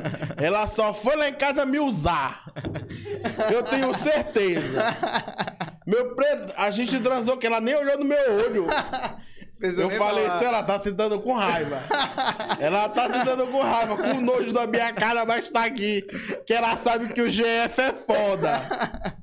E eu caprichei. Meu preto, te juro, ela se levantou, ela foi embora, não ia nem ficar. Ela falou: Ó, só vou te dizer uma coisa, a gente tá separado. Mas tu ainda tá nessa negrinhagem contigo, comigo. e ela sabia que eu ia muito pro, pro Veneto. Eu ia muito pro Veneto. Ela falou assim: um dia eu passar no Veneto, eu te ver ficando com outra, eu vou vir pra cá, não vou te falar nadinha. Quando tu dormir, eu vou cortar teu pau. eu falei, meu Deus, é é uma nível. mulher. Bicho, eu gosto da da loucura, meu irmão. É Eu disso que tu falei, precisa, esse é sacana. o amor da minha vida, obrigado, Jeová. falei, esse é o amor da minha vida. A gente voltou, mano. Enfim. Aí ela, mano, aí ela decidiu. Ela falou, não, Vitor, é, é meu trampo. é- eu também quero. Aí a gente decidiu, aí transformando em produtora. Paramos dar consultoria, viramos produtora. Aí a gente começou... Qu- Quando o Andrinho saiu, por conta de que o cara tava roubando piada, o Andrinho foi lá, falou, o cara não gostou, tirou o Andrinho do grupo. O Andrinho também não queria fazer, fazer, porque ele começou a chamar. Mano, o Andrinho é louco, começou a chamar o cara de ladrão. Mano, uma- uma- a confusão generalizou, tá ligado? Ligado. Porque ele ficou muito decepcionado. Inflamou mano. a parada, Porque inflamou. ele fala, ah, porra, foi tu me disse que não podia roubar piada. aí tu roubou. Ah, vai. Bicho, o Andrinho ficou louco. Mano, o Andrinho ficou psicopata. Eu falei, Andrinho, Andrinho tá certo. Então eu falei, mano, tô fechado com o certo. Por isso que tu ouve a gente falar, muito, mano, o certo é o certo. Eu fecho pelo certo. Tô fechado com o Andrinho nessa situação. Meu braço. Aí, mano, não- e eu era open, tá ligado? Eu tinha feito aquele show Sim. do Buda do Humor, mas se eu fosse pra fazer sozinho, eu não dava conta pra pegar um baixo aí de gente e bêbado. Eu não ia dar Tá conta. ligado? Aí Andrinho falou assim, Gordão, eu não vou parar de fazer comédia não, bora fazer nós dois. Aí eu falei, Dandada, vamos fazer, vou fazer. Mano, tá aí que eu falo, mano, eu ia pra casa de Andrinho, aí eu já tinha trancado a faculdade. Mano, mamãe já tava me odiando, minha avó já tava me odiando. Ela não falava mais comigo direito. Porque ela não. Mano, eu larguei tudo. Sabe o que, que eu fazia? Eu ia pra casa de Andrinho. E passava de segunda a quinta, de segunda a sexta. Uma vez eu fiquei de segunda até uma terça, não foi? Tipo, eu ficava Caraca, muito, velho. mano, muito. Só Sabe que- escrevendo piada e Mano, escrevendo piada, mano. Vendo vídeo. A gente, mano, a gente era meio maluco, tá ligado?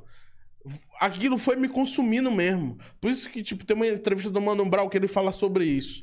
Ele fala, pô, tu quer ser músico? O quanto de tempo da tua vida que tu dedica pra música, pra eu já vi essa estudar, parada aí, já pra vi isso fazer? Tem uma mais, tem uma que eu orei do Snoop Dogg, ele falando, mano, se tu quer começar, começa se tu vai trabalhar uma parada, trabalha porque tu é apaixonado por isso, porque tu ama. Se tu for trabalhar por causa de dinheiro, mano, tu não vai tirar o proveito disso como tu poderia tirar se tu amasse de verdade. Mano, é pra casa de Andrinho, mano. Só que, tipo assim, Andrinho, ele saiu, ele já tinha saído da aeronáutica, ficou aqui, ele tava vivendo com o dinheirinho que ele tinha guardado. E ele, e ele, aquele orgulho de homem, né, mano? Saiu da casa dos pais, ele não queria ficar pedindo dinheiro pro pai dele. Sim. Mano, chegou uma época que eu, que eu ia pra casa de Andrinho, eu pegava umas coisas, a mamãe tinha começado a comprar um freezer, eu vendia uns refri lá em casa, pra ajudar minha avó. Sim. Aí ela botou umas coisas, do nada a mãe ela começou a vender arroz lá em casa. Aí eu ia, aí eu ia pra casa de Andrinho, eu metia, pegava umas seis sardinhas, do- dois pacotes de arroz, do refri e me tacava pra casa de Andrinho. Aí, mano, a gente ia assistir, mano, tudo de comédia, mano, tudo. A gente assistia, a gente escrevia projetos, a gente escrevia piada junto. Tipo assim, eu, Andrinho sempre, Andrinho dorme mais cedo, é, por conta da rotina militar. Eu varava, tipo assim, 3 horas da manhã, 4 horas da manhã, ele ia dormir uma hora da manhã. Mas quando a gente acordava, tipo, dava meio-dia, mano, a gente almoçava, começava a assistir comédia. Mano, eu fiz isso com o Andrinho quase um ano, mano. Quase um ano. Porque, tipo, a gente não sabia como. Aonde conseguir show. Porque eu tava começando, Andrinho fazia participação porque ele era chamado. Ele não Sim. sabia. Tava vindo de Pinheiro pra São Luís. É, não tinha ainda os contatos. Ele não tinha os né? contatos, não sabia. Andrinho não sabia nem pra onde ia essas paradas. Ele só queria subir no palco. E aí, mano, eu comecei, mano, vamos escrever, vamos escrever, mano. Vamos escrever. Tu é bom pra caralho, eu sou teu fã. E tu acha que eu sou bom, então vai dar certo. Aí ele falou, mano, mas não vamos polarizar o bagulho. Vamos fazer, tipo, quem quiser fazer, vamos abrir o mercado, tá ligado? Aonde o nego quiser stand-up, nós vamos. E E, nessa Andrinho época tem uma vocês- parada que não tem nenhum comediante no Maranhão que faça como o Andrinho faz. O cara mais fiel, pelo menos até o começo, tipo assim, hoje ele deu uma parada no stand-up porque ele, tipo, tá no. Porra, tem um programa dele, aí tem uma porrada de coisa que ele faz na rádio, aí faz pra TV, ele deu uma parada, tá ligado? mais do stand-up com a, com a pandemia. Aí também tem a hamburgueria que ele tá montando. Então, de show, ele foi dando uma parada. Foi focando nessa parada. Mas a- no início, eu não via ninguém ser fiel ao stand-up aqui como o Andrinho é, mano. Andrinho não muda o texto dele por nada, mano. Bicho, eu achava. Bicho, eu, eu, eu queria matar Andrinho, doido. Às vezes chegava no show, aí a gente sempre vendia e falava pro contratante, mano, é, então, nosso show não é pra criança, tá ligado? Então eu explicava quando chegava lá, mano, já colocaram a gente no aniversário de criança. Porra. Mano, e Andrinho não mu- mudava uma vírgula, alguém estava aprendendo o que, é que ele aprendeu, ó. Meu texto é meu texto, eu tenho que defender a piada, aí. Mano, a gente era nó cego mesmo, e ele era o cara mais crítico. E depois do que aconteceu dele ter sido expulso, porque ele acusou um cara de roubo de piada, mano, aí que ele ficou mais psicopata. tá ligado? Então eu, eu via que ele tinha muita fidelidade ao, ao stand-up, ele acreditava muito nessa parada. E aí a gente começou a fazer show. Qualquer buraco, mano, que chamava, a gente ia. Às vezes, porra, o nego fazia pra me dar consumação. Ó, Isso- vou dar 50 reais pra cada um de consumação, aí vocês fazem o negócio de vocês. Isso é muito legal tu falar, porque é, vocês chegaram juntos, estudaram e tal, se prepararam pra, pra, pra viver de comédia.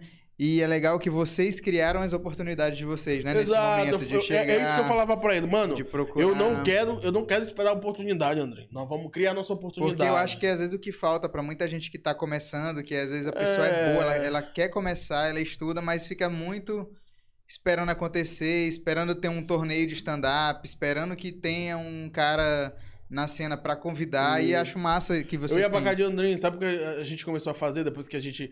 A gente, quando a gente. Porra, já tem um material massa. Isso aqui dá pra gente fazer um, bar nor- um show nordor, meia hora de cada.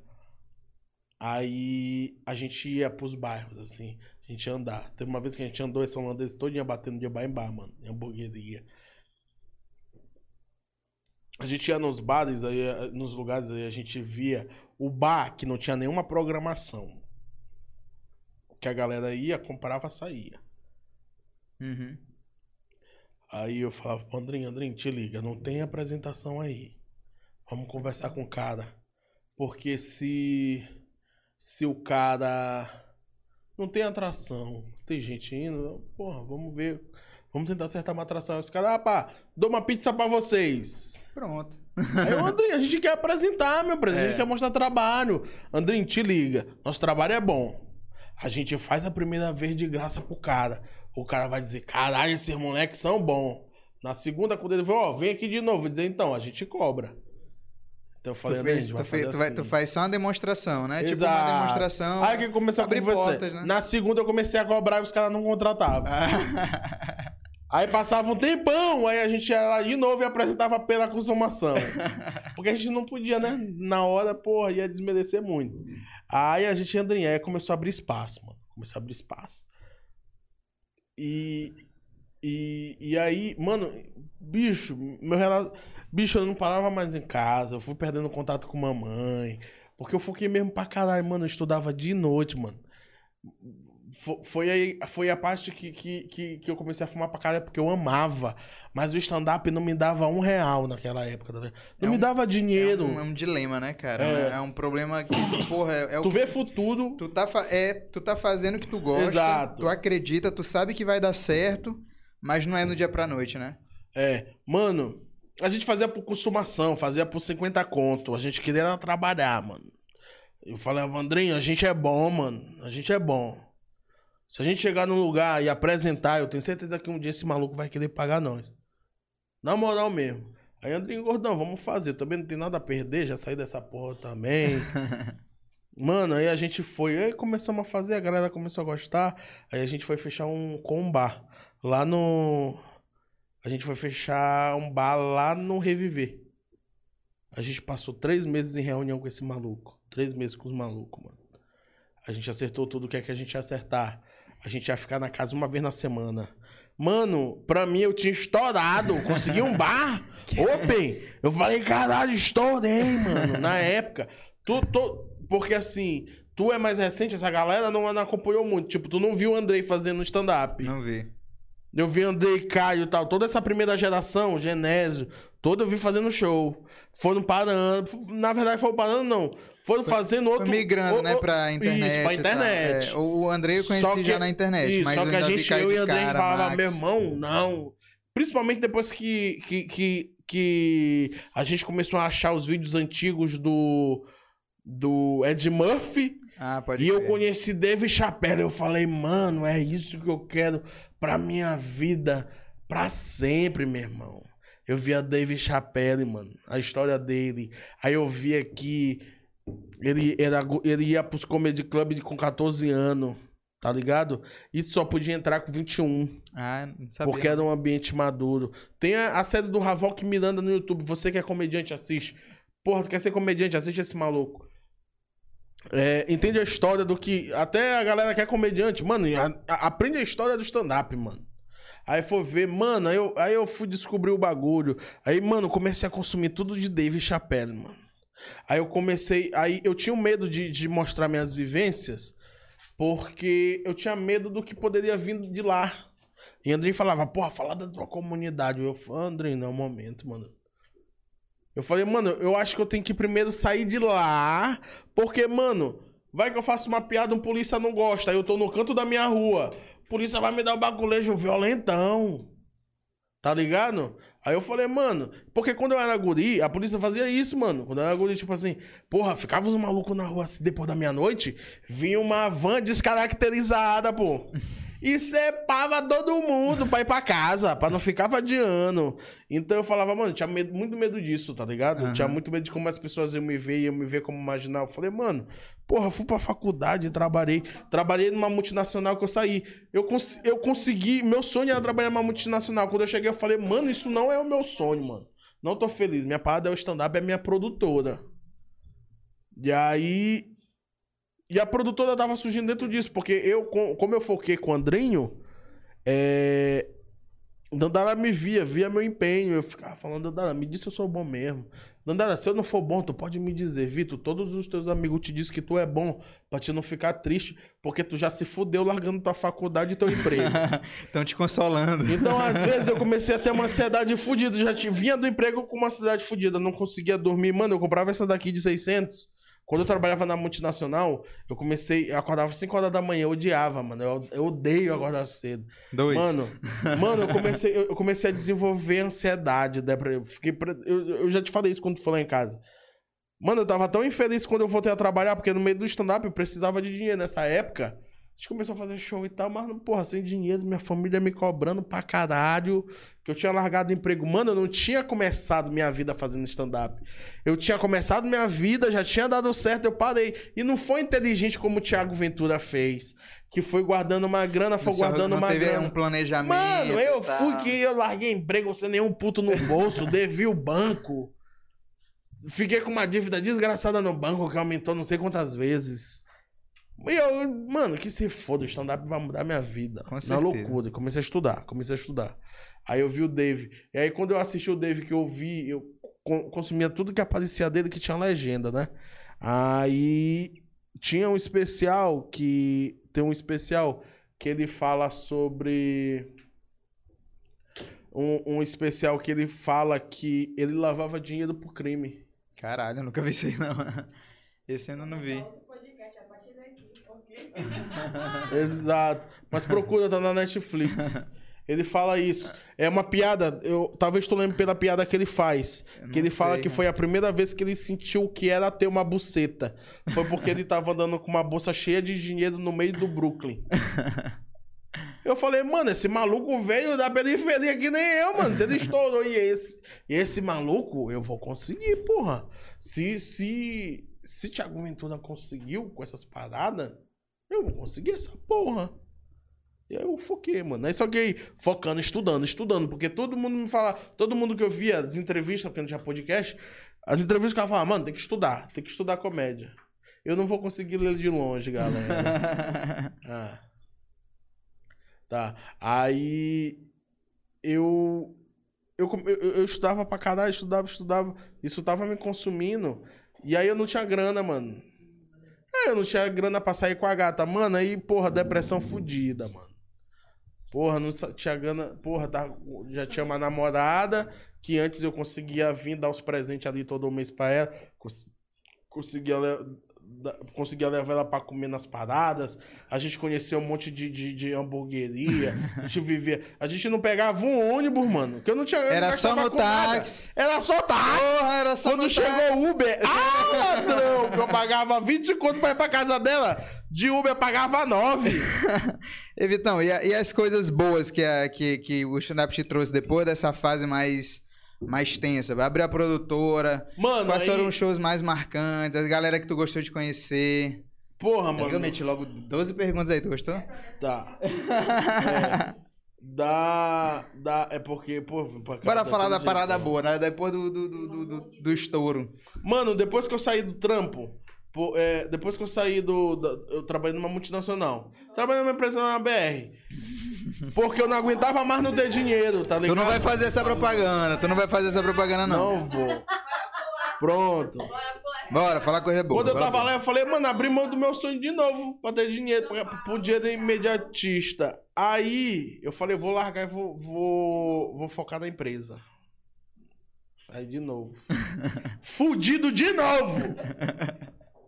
Ladrão, aí a gente começou a focar. Aí foi quando a gente ficou sabendo de um comediante da Baixada que tava fazendo show, tava se destacando. Você já falou isso? Não, era Pulico.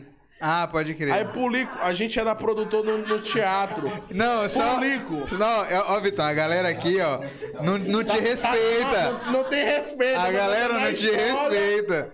Eu tô Porque contando aqui, a ó. porra da história do, do início da comédia, seu Luiz. A Aí galera, vagabundo tá achando que eu tô falando besteira. A tá galera- ligado? a galera tava achando que tu já ia meter Andrinho de Andrinho, novo. e faltava isso no podcast.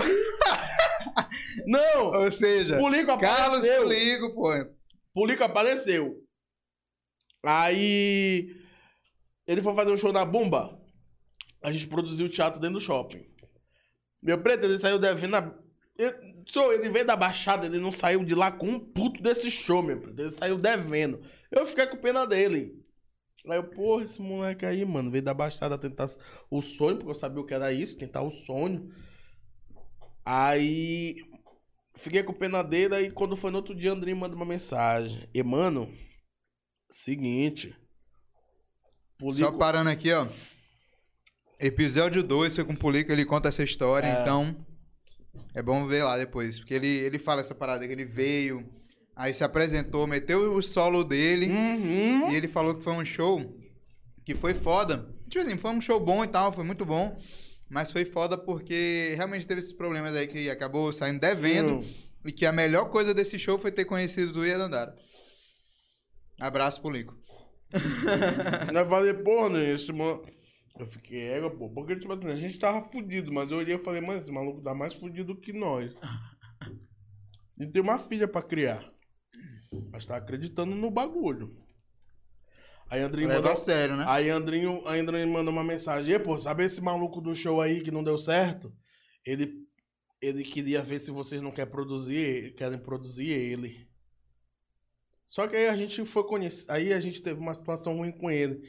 Do tipo, a gente tinha uma noite, que é o sketch comedy, porque, tipo, quando as coisas começaram a dar certo, que a gente foi pro shopping, a gente deu logo um jeito de. A gente deu logo um jeito de botar uma noite gratuita pra quem quisesse começar stand-up, porque nosso início tinha sido fudido. Esse Então, uma é noite muito de foda. graça, tá Esse ligado? projeto é muito Teve uma foda. época que não tava rolando show em São Luís, que só o sketch tava funcionando porque era de graça. E era bacana puxar porque tinha atração. Aí o que rolava? O Lica ele veio, aí conhecia um. Aí outra galera conhecia ele.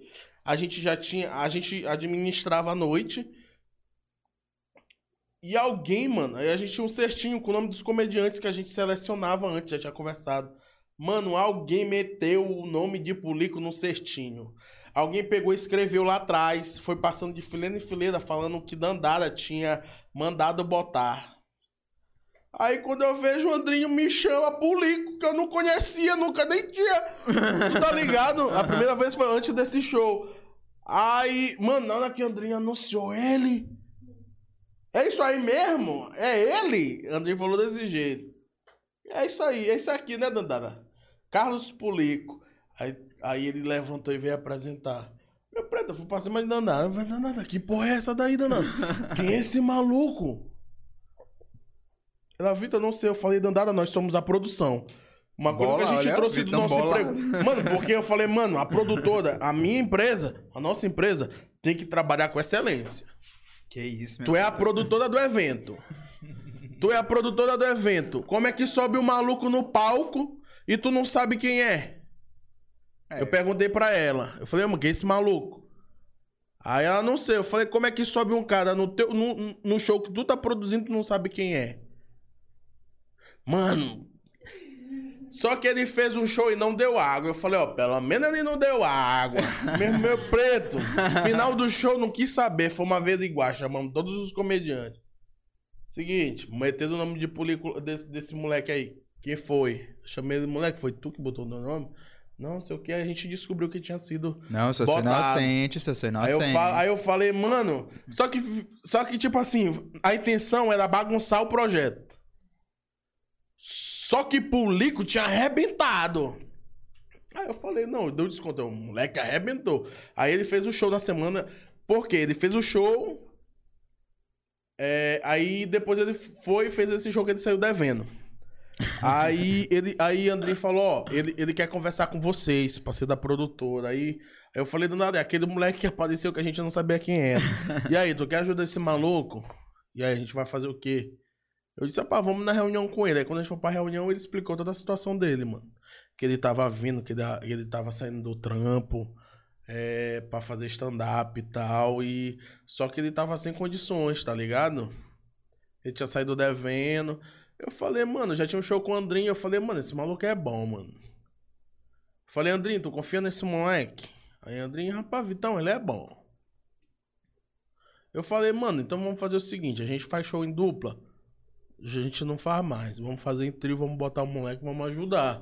Porque se a gente chegou até aqui, porra, sair da onde a gente saiu pra ter uma para produzir um teatro dentro do shopping, Deus abençoou muito. Então vamos retribuir ajudando esse moleque. Aí eu falei pra ele, eu falei, ô moleque, seguinte, eu vou te aceitar na produtora. Aí, porra, começamos a fazer show. E aí, porra, aí a gente meteu o show, foi fazer o primeiro show de Lago da Pedra, buscar a gente de Renegade, meio preto. É, Aconteceu umas paradas na nossa carreira. Do nada, um tiro certo. A gente foi contratado pra fazer show num shopping daqui. Mano, do nada começou a dar um cheiro certo que eu falei, mano, essa porra vai virar, mano. Essa porra vai virar. Aí a gente foi fazer um show no, no Lago da Pedra, pra Secretaria de Educação, assim, mais de 400 pessoas, mano. Aí a gente falou, então, vocês vão mandar a passagem? Aí ela falou assim, não, o menino vai buscar vocês. É, Aí eu falei, é, pai, o cara vai vir de lá, vai buscar nós, só que eu esperei uma coisa. Mano, quando o cara. Mas sim, quando o cara chega, o cara não me meteu uma renegade Tu lá. já pensou se, se tua avó olha isso aqui, tá, pô, andando de táxi. Agora numa Porra. Renegade, porra, Mas fudido de grana, fudido. Ah, isso aí não precisa saber, é só mostrar a Renegade. Nós te dando a foto com a renegade. Um stand-up na estrada. Liso pra caralho. Aí, mano, a o dinheiro que eu recebi lá, acho que deu uns 600 conto. Tipo assim. Deu mais pra casa, assim. Tipo assim, eu sei que a gente pegou um dinheiro, foi um dia que a gente pegou e falou: caralho, Do stand-up, pô. stand-up essa porra. Mano, eu entrei no quarto, eu joguei o dinheiro assim pro alto. Eu falei, Dandara, eu sempre quis ser esse artista. Joguei o dinheiro pro alto, meu preto. Plá. Aí, aí eu tava fumando, eu falei, é isso aí mesmo, porra. Meu sonho me trouxe aqui, eu disse, agora vamos procurar tudo direitinho. Não vamos perder, não vamos perder que vai fazer 600. falta. Confere se tem 600. Vai fazer falta essa porra. Tem só 650, cadê esses 50 contos, pra onde? Aí a gente pegou tudo assim, eu estendi o dinheiro todo na cama, o cachê, porra. Aí eu coloquei um trapzão, comecei a fumar num quadro e falei, é isso aí mesmo, porra. Estourei. Venci na vida. Favela E venceu. pá! Dois meses depois, sem uma pretensão de show, fudido, triste, deprimido. Aí chamaram a gente pro show no shopping. Aí, de novo, é, é- bicho, a nossa. No início, quando a gente começou a virar, era um eterno isso. Às vezes tu fazia um show, porra, Porra, tu foda. ia lá em cima. Aí tu passava seis meses sem. É. Seis meses fazendo show pra comer hambúrguer. Pô. Tá ligado? Então era muito louco. Isso foi me consumindo, tá ligado? Foi me É porque consumindo. é muito incerto, né? Não ter essa Mano, estabilidade. não dormia, mano, acordava na madrugada chorando. Bagulho do meu pai vindo na minha mente, tá ligado? E eu tinha. Mano, porra, comecei a ficar fudido. Aí teve um dia que Dandara falou, mano, tu precisa de psicólogo. Não, senão vai, vai rolar uma loucura. Eu falei, seu, tamo aí, papai se matou. tamo aí. Aí ela falou, Vitor, calma. Aí eu comecei a ir pro psicólogo. Porque eu precisava entender toda essa loucura que eu tava vivendo, tá ligado? Sim. Porque na minha cabeça, o que eu tava fazendo eu já ia vencer na vida, eu já ia ter minha. Porra, gente, quando eu trabalhava, a gente já ia comprar um apartamento. Eu tinha 20, 22 anos, 21 anos, eu acho. A gente ia meter um apartamento. E aí, do nada, eu zerei o jogo de novo. Mano, eu tava cansado de mim mesmo. Eu falei, bicho, até quando eu vou ficar chegando pertinho? e vou simplesmente dizer, foda-se, vou começar de novo. Eu não me aguentava mais, ladrão. Eu falei, bicho, se essa porra não der certo, eu vou me matar. Foda-se. Ah, porra. Eu falei pra psicóloga, eu tenho certeza que ela queria rir. Mas ela falou assim, é melhor não rir desse menino, que ele tem problema. E Vitão, qual foi o, o, o show mais especial pra ti, assim? Tipo, caralho, esse aqui. Fora esse que tu estourou dinheiro aí Mano. e tal. Foi mais. São Paulo. Conta esse rolê. O ano passado a gente foi pra São Paulo. Tudo isso estava acontecendo na nossa vida. Só que a produtora já tava dando certo. E a produtora começou a não focar só no stand-up. A gente fazia evento artístico em geral. A gente, mano, a gente. Quem quiser dar uma olhada, vai lá, adv.produções. A gente fez peça infantil, mano, tudo. A gente precisava de dinheiro. Eu não queria mais arranjar emprego de novo pra passar o que eu tava passando, de ter que sair, ficar nessa, minha família me cobrando. Eu falei, não, a produtora tem que dar dinheiro. Não tá dando no stand-up, dá em quê? Aí eu, como eu já tava, já colava com a galera do teatro, os caras, mano, evento. Produz, ó, São Luís é escasso de produtora, de evento. Às vezes é é- é- é- é- são os próprios artistas que fazem a produção, aí fica bagunçado. Se vocês só derem a produção, vocês vão ganhar uma nota. Mano, começamos, focamos, fomos aí, pra, ia pra escola, meu preto. Porra, ia vender, bicho, ia fazer bagulho. Olha, fazer evento com com a, garra- a gente que veio de comunidade fazer evento com burguês. Caralho, é uns guri, mano. Mano, tem a gente começou a fazer uns eventos que tem uns guri burgueses de de rico. Mano, que eles te olham, parece que eles estão olhando um pedaço de bosta. doido. Uns guri desse tamanho, pô. A gente chegava lá e falava assim, mano, tá aí, a galera que dá aula pra filho de rico pode dizer, mano. Era um bagulho que a gente falava assim, menino, não corre. Ele, ele fazia assim mesmo. Hum. Eu olho esse desgraçado! Rapaz! Rapaz, tu me pegou numa época da minha vida boa. Se tu tivesse me pego aqui antes da igreja, eu tinha te matado. Sim, porra, São Paulo, caralho. Foca. A gente tava toda nessa parada, já ganhando dinheiro com isso. A gente falou, mano. Só que o stand-up ainda não tava dando dinheiro, tava dando essas produções. Eu Tô falei, pô, eu tô trabalhando pela produtora, mas. O moleque ali vai morrer. Ele tá rindo ali, ele, vai, ele tá dando uma loucura ali. Eu acho que ele se viu no moleque burguês, ó. Esse filho da puta, eu tenho certeza. Já aconteceu exatamente a mesma coisa comigo. Mano, filho de pobre não, é atentado, aí tu briga. Eu vou te matar! aí o filho de pobre se aquieta. Ele briga. É, porque a mãe, a mãe, a, a mãe pro- pobre. Meu preto não tinha dessa. O professor podia dar me dado na escola. pra mamãe. Mamãe, se o professor falar É de ti, eu vou te, tá eu, vou te, eu vou te matar lá dentro da escola. Filho de rico não, pô. Filho de rico, se tu falar um pouquinho mais, mais, mais brabo com ele, ele fala pro pai dele, o pai dele bota 10 advogados na tua cola. Aí ele cresce com ele na barriga, tá ligado? Bicho, eu não gosto de criança. É doido, eu fiquei traumatizado. Aí o menino. Aí, Aí não, ele- eu mesmo consegui também. é, pra esses vídeos de ricos só. Eu tô te falando, mas vamos continuar, porque de vez em quando for mal esse curso, a gente ainda trabalha com essa galera. Foi mal esse curso. Eu, eu falei, eu falei, tipo assim, a gente já ganhava, mas não, não necessariamente com stand-up. A gente, aí Dandara falou assim: Bora pra São Paulo. Aí eu falei, é, só que era muito difícil, mano. Eu falei, mano, com, com qual dinheiro? Ela falou, eu falei, mano, vai fazer o que em São Paulo? Vitor, a gente vai conhecer a cena.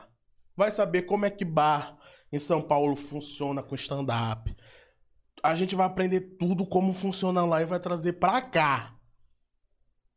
Porque quando a gente começou, a gente, as pessoas falavam pra gente que se a gente queria dar, esses- dar certo com stand-up, a gente tinha que sair do, do Maranhão. É, tem- sempre teve essa história aí. No começo eu até acreditava, mas depois eu comecei a pensar de uma forma lógica. E, porra, eu fiz contabilidade, eu tinha que pensar nessa porra, né? Claro, com certeza. Eu falei, mano, pra que diabo que eu vou pra São Paulo que tá entupido de comediante? Se aqui tem uma galera. Aí eu comecei a ver o, o Quatro Amigos vindo, os comediantes vindo, e lota o Arthur Azevedo, quatro sessão, mais de 700 pessoas por sessão, pô.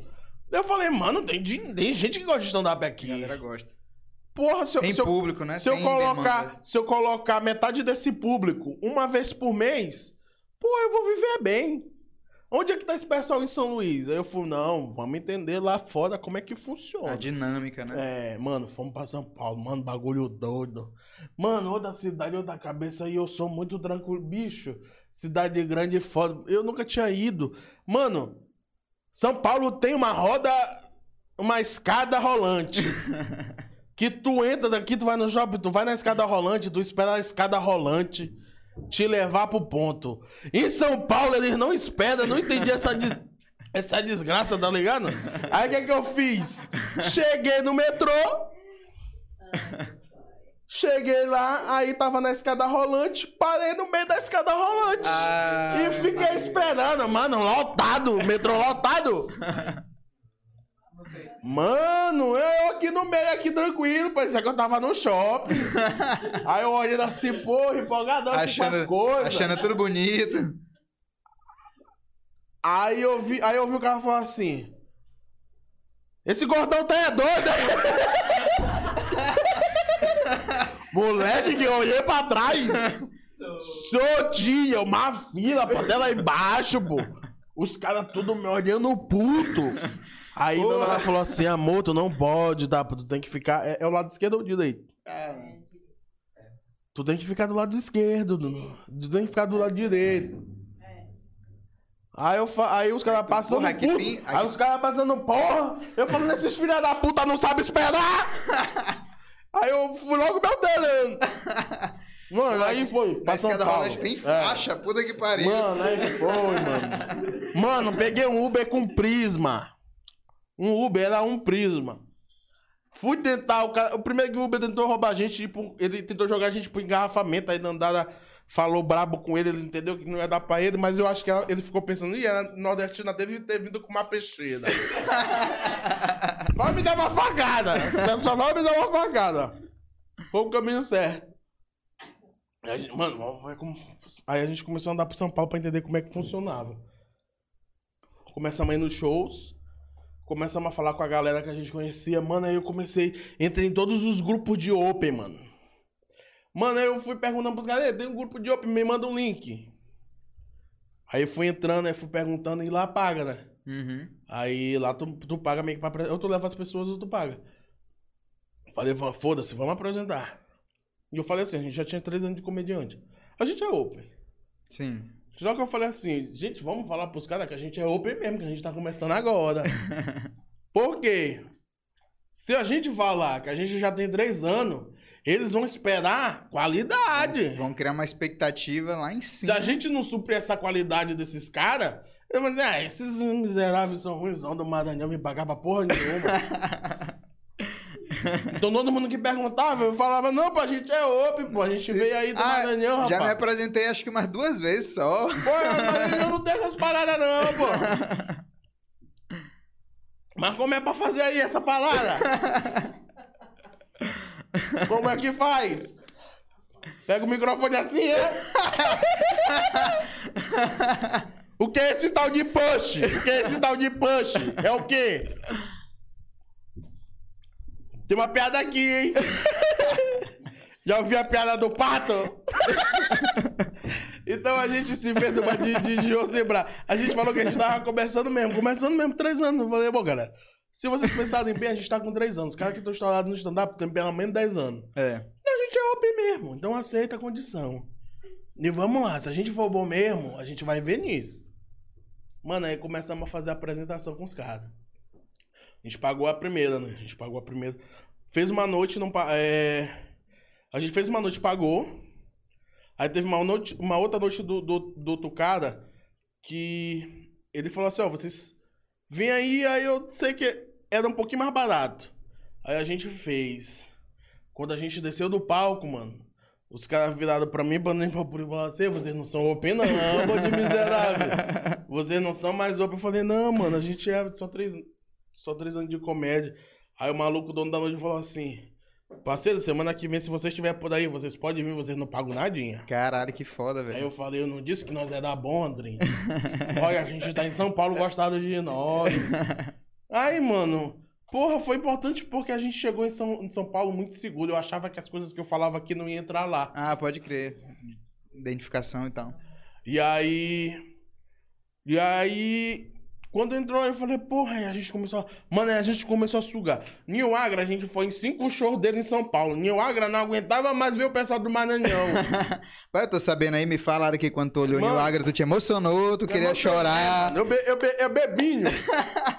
Dandara é fã da mulher dele. Da, Aham. É produtora, a Nil Agra é uma das melhores produtoras do Brasil.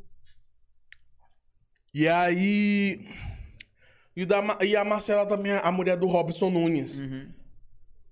Ah, e a Michelle, Michelle. Michelle, a esposa do, do, do Robson Nunes. Porra, e ela tinha acabado de sair na Netflix, tá ligado? Uhum. E aí, organizado, tipo assim. A, a nossa amiga lá meio que falou, conhecia elas e falou assim: ó, tem uma menina que veio do Maranhão, uma produtora, que ela tá começando no Maranhão, que ela ama vocês duas. Então ela queria te conhecer. Mano, a gente foi para lá. Quando a gente chegou, a, a Tati e a Michelle estavam na escada pra receber Dandara. Essa pequena quase. Bicho, essa pequena quase morre, doido. Essa pequena tomou um susto e ela começou a chorar e rir. Chorar e rir. Eu falei, vai morrer. Aí depois eu percebia meio que um certo tesão. Eu ficava aí, meu Deus Perdi, do céu. Perdi, uma hora dessa. Eita, eu, opa, essa mulher tudo desenvolvida do stand-up. Vou roubar minha mulher, pai. Porra, aí eu fiquei preocupado. Eu falava, pá, amor, é mulher, né, pai? Se quiser, vai lá. Não pode é homem. Mas se quiser teu sonho, né, pai? Eu não vou, eu sei o que vou te pedir. Só que aí, nisso, o Nil, quando a gente entrou aí, tipo, teve o off, te- já tinha tido show, e teve um off, que- um off que só ficou eles. Aí a galera convidou, inclusive a Paty, beijão, Paty, que é a produtora do Clube do Minhoca. Caralho, recebeu a gente lá. Mano, brother, uma brotherzona mesmo, recebeu a gente. Porra, deu toda assistência pra gente lá. A gente foi abraçado por uma. um- Bicho, eu, eu, eu tinha a impressão que a gente ia chegar lá, a gente não ia nem conseguir olhar esses caras. E aí chegar lá, a produtora do Clube do Minhoca, bicho muito solícita. Te- Tava tudo fechado na parte de cima. Tipo. Eu virei, eu virei pra eles e falei assim: "E, gente, era meu sonho olhar onde rola a gravação do Clube do Minhoca. Porque tava pandemia, né? Fechado. Não, já é? tinha acabado o show, ainda não tinha Ah, é. começado pandemia. Perdão. A gente só tava embaixo no bar. O apresentador se perdeu um pouco, Ah, desculpa. Aí, co- como é o nome do menino também que é produtor? O Zorro, o Zoro. É, que, que também é produtor. Ligado. Mano, aí eu falei assim, era meu sonho, mas assim, se não, é, é tipo assim, eu só queria ver. Ela, ah, mas tá tudo escuro. Eu falei, moço, Paty, eu só quero enxergar. Porque eu queria ver, mano, Eu só quero ver que existe. eu tinha, eu tinha a impressão de que não era muito grande. Porque a gente, quando a gente começou, a gente achava que esses caras faziam show lá em São Paulo, em estádio, tá ligado? Uhum. Que se, se fosse pra fazer show bom mesmo, tinha que ter muita Negócio gente pra ficar bom no vídeo, tá ligado? E eu fui no Piadaria e vi que o Piadaria era do tamanho da bomba. Mas quando eu fui em São Paulo, eu falei, mano, eu preciso ver o Clube do Minhoca, mano. como é pra eu tentar reproduzir algo. Mano, pra eu tentar fazer o meu show parecido. Tipo assim, um ambiente. Aí eu fui ver, era 60 lugares. Ela falou assim. Eu falei, gente, vocês não precisam ligar as luzes. Eu só quero ver o espaço, pelo amor de Deus. Eu vim do Maranhão. Eu Aí vi de longe, eu vi de Eu longe. falei, Paty, eu vim do Maranhão. Porra, tu não vai deixar Mano. subir e ligar a luz, pelo amor de Não, Deus. só que ele tava indo porque ele falou assim, menina, eu vou é ligar pra ti. Mano, eles ligaram tudo, mano. Ligaram, mano, eles arrumam, tipo assim, ligaram, botaram as luzes, aí... Aí, ó, o microfone aqui. Aí a gente tirou uma foto do fundo. Eu falei, não, não, tira essa foto, pelo amor de Deus. Aí eu aqui, eu falei, mano, é isso, mano. Mano, aqui cabe 60 pessoas. Lá em São Luís eu tenho espaço pra 60 pessoas. Mano, se aqui dá certo, lá em São Luís vai dar certo, mano.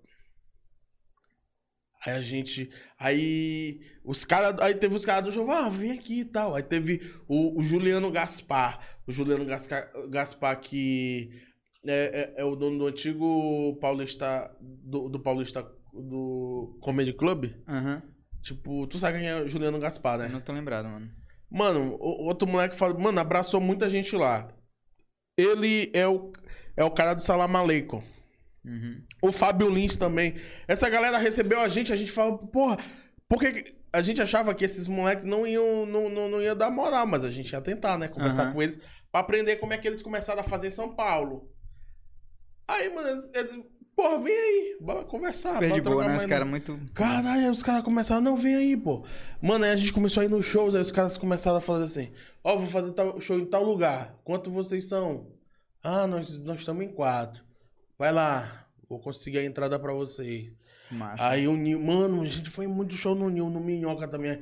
A Paty abraçou a gente pra caralho. Aí o, o Fábio Lins colocou a gente numa noite que ele tinha no. O, o, o, o Grammy, né? Alguma coisa assim? Aí foi, aí ele falou, vai lá. E aí eu falei, cara, bicho, a gente chegava nos shows do Nil, do Rodeio, acontecia isso. Tem alguém de fora, é a gente. Aí os caras, é o pessoal do Maranhão, não é? É o pessoal do Maranhão. A gente é, pô, Maranhão. Aí teve o show do, do Rodrigo, ele falou, tem alguém de fora. Aí a gente, ele, são, vo- é o pessoal do Maranhão, né? O que é que vocês vêm fazer aqui? Aí eu falei assim, a gente veio conhecer a cena stand-up. Aí ele, é o quê? Falei, a gente veio conhecer. Porra, eu tinha esquecido até o que o comediante faz quando ele quer fazer a piada com o cara, pô. Eu tava tão feliz que naquele momento eu só tava vendo a minha referência, tá ligado? Aham. Tava Aí eu, como... foda-se, você tava tava, como dando fã, né? Tava pra- como fã. Mano, tava como fã. Ele me perguntou, eu falei, mano, eu, eu sabia que ele tinha me perguntado de novo pra usar piada. Aí eu falei, mano, eu vim conhecer a, a, cena, a, a cena do stand-up. Aí ele falou. Aí ele se afastou assim, ele ficou de lado, ele falou: Cena, o pessoal do Maranhão. O pessoal do Maranhão, Cena. cena. tu só veio pra isso? Pronto. Aí ele falou assim: ah, aí apresentou, ó, comediante tá iniciando, aí produtora. Aí ele, pô, tirou onda com a gente. Aí eu fiquei, caralho, ele falou comigo, caralho. aí a gente tirou foto com os caras, aí, porra, aí a gente foi, mano, ia aprendendo. Aí aprendendo, a gente começou a sugar. Colou com, com Pedro Paulo, irmãozão que a gente conseguiu lá. Pedro Paulo, tamo junto, que continua lá. Ele foi pra morar lá. Aí quando a gente ia fazer. A gente já tinha umas noites programadas, tá ligado? Conversando com os caras, umas noites de open, que eles iam dar espaço pra gente se apresentar. Fechou tudo. Começou a pandemia. E a gente Boa. tava em São Paulo. Aí a gente teve que vir embora. Mano, aí fechou tudo. Todos os planos que a gente tinha. Porra, teve que segurar. Só que aí no meio da. Tipo assim, nessa do vai, não volta, em alguns momentos a gente é, pôde fazer evento. A gente começou a colocar. A, a- a gente aproveitar pra organizar a empresa, tá ligado? Sim. a produtora. Aí, na, na, na pandemia, eu, eu precisava, eu comecei a ver que o, que o palco era um bagulho terapêutico pra mim. Porque era onde eu conseguia levar os meus problemas e rir dos meus problemas. Tá ligado? E isso se tornava menor pra mim. Eu acho que é por isso que eu começava a fazer uma piada do, do- sobre o, o suicídio do meu pai, tá ligado? Porque era a forma que eu tinha de lidar com esse problema. Mano, aí fechou tudo, não tem show. Mano, dentro do quarto, sem dinheiro, sem poder fazer show. Porque, mano, se eu já não tinha dinheiro trabalhando, parado em casa aqui. Aí fode. Mano, aí teve um dia que eu tava fudido, não conseguia dormir. Eu vinha, eu vinha de noite sem dormir, tá ligado? Pensando nisso, falando, mano, larguei minha. Fui pra São Paulo, aprendi pra caralho, ia botar em prática, parou. Porra, e aí, porra, eu não tô estudando, não tô trabalhando, minha família me cobrando, tá ligado? E aí. Teve um dia que eu falei assim, mano, foda-se, eu vou, vou gravar pra internet, mano. Foi o momento que tu, que tu encontrou que tinha que, que se reinventar, né? Mano, aí eu peguei, fumei uma bomba louca. Falei, mano, não aguento mais essa porra. Eu, já, eu tava cansado, mano. Cansado de, de tipo, de, de tentar. Mas eu, tipo assim, o cansado sabendo que eu não ia parar. Mas eu tava cansado, mas eu não ia parar.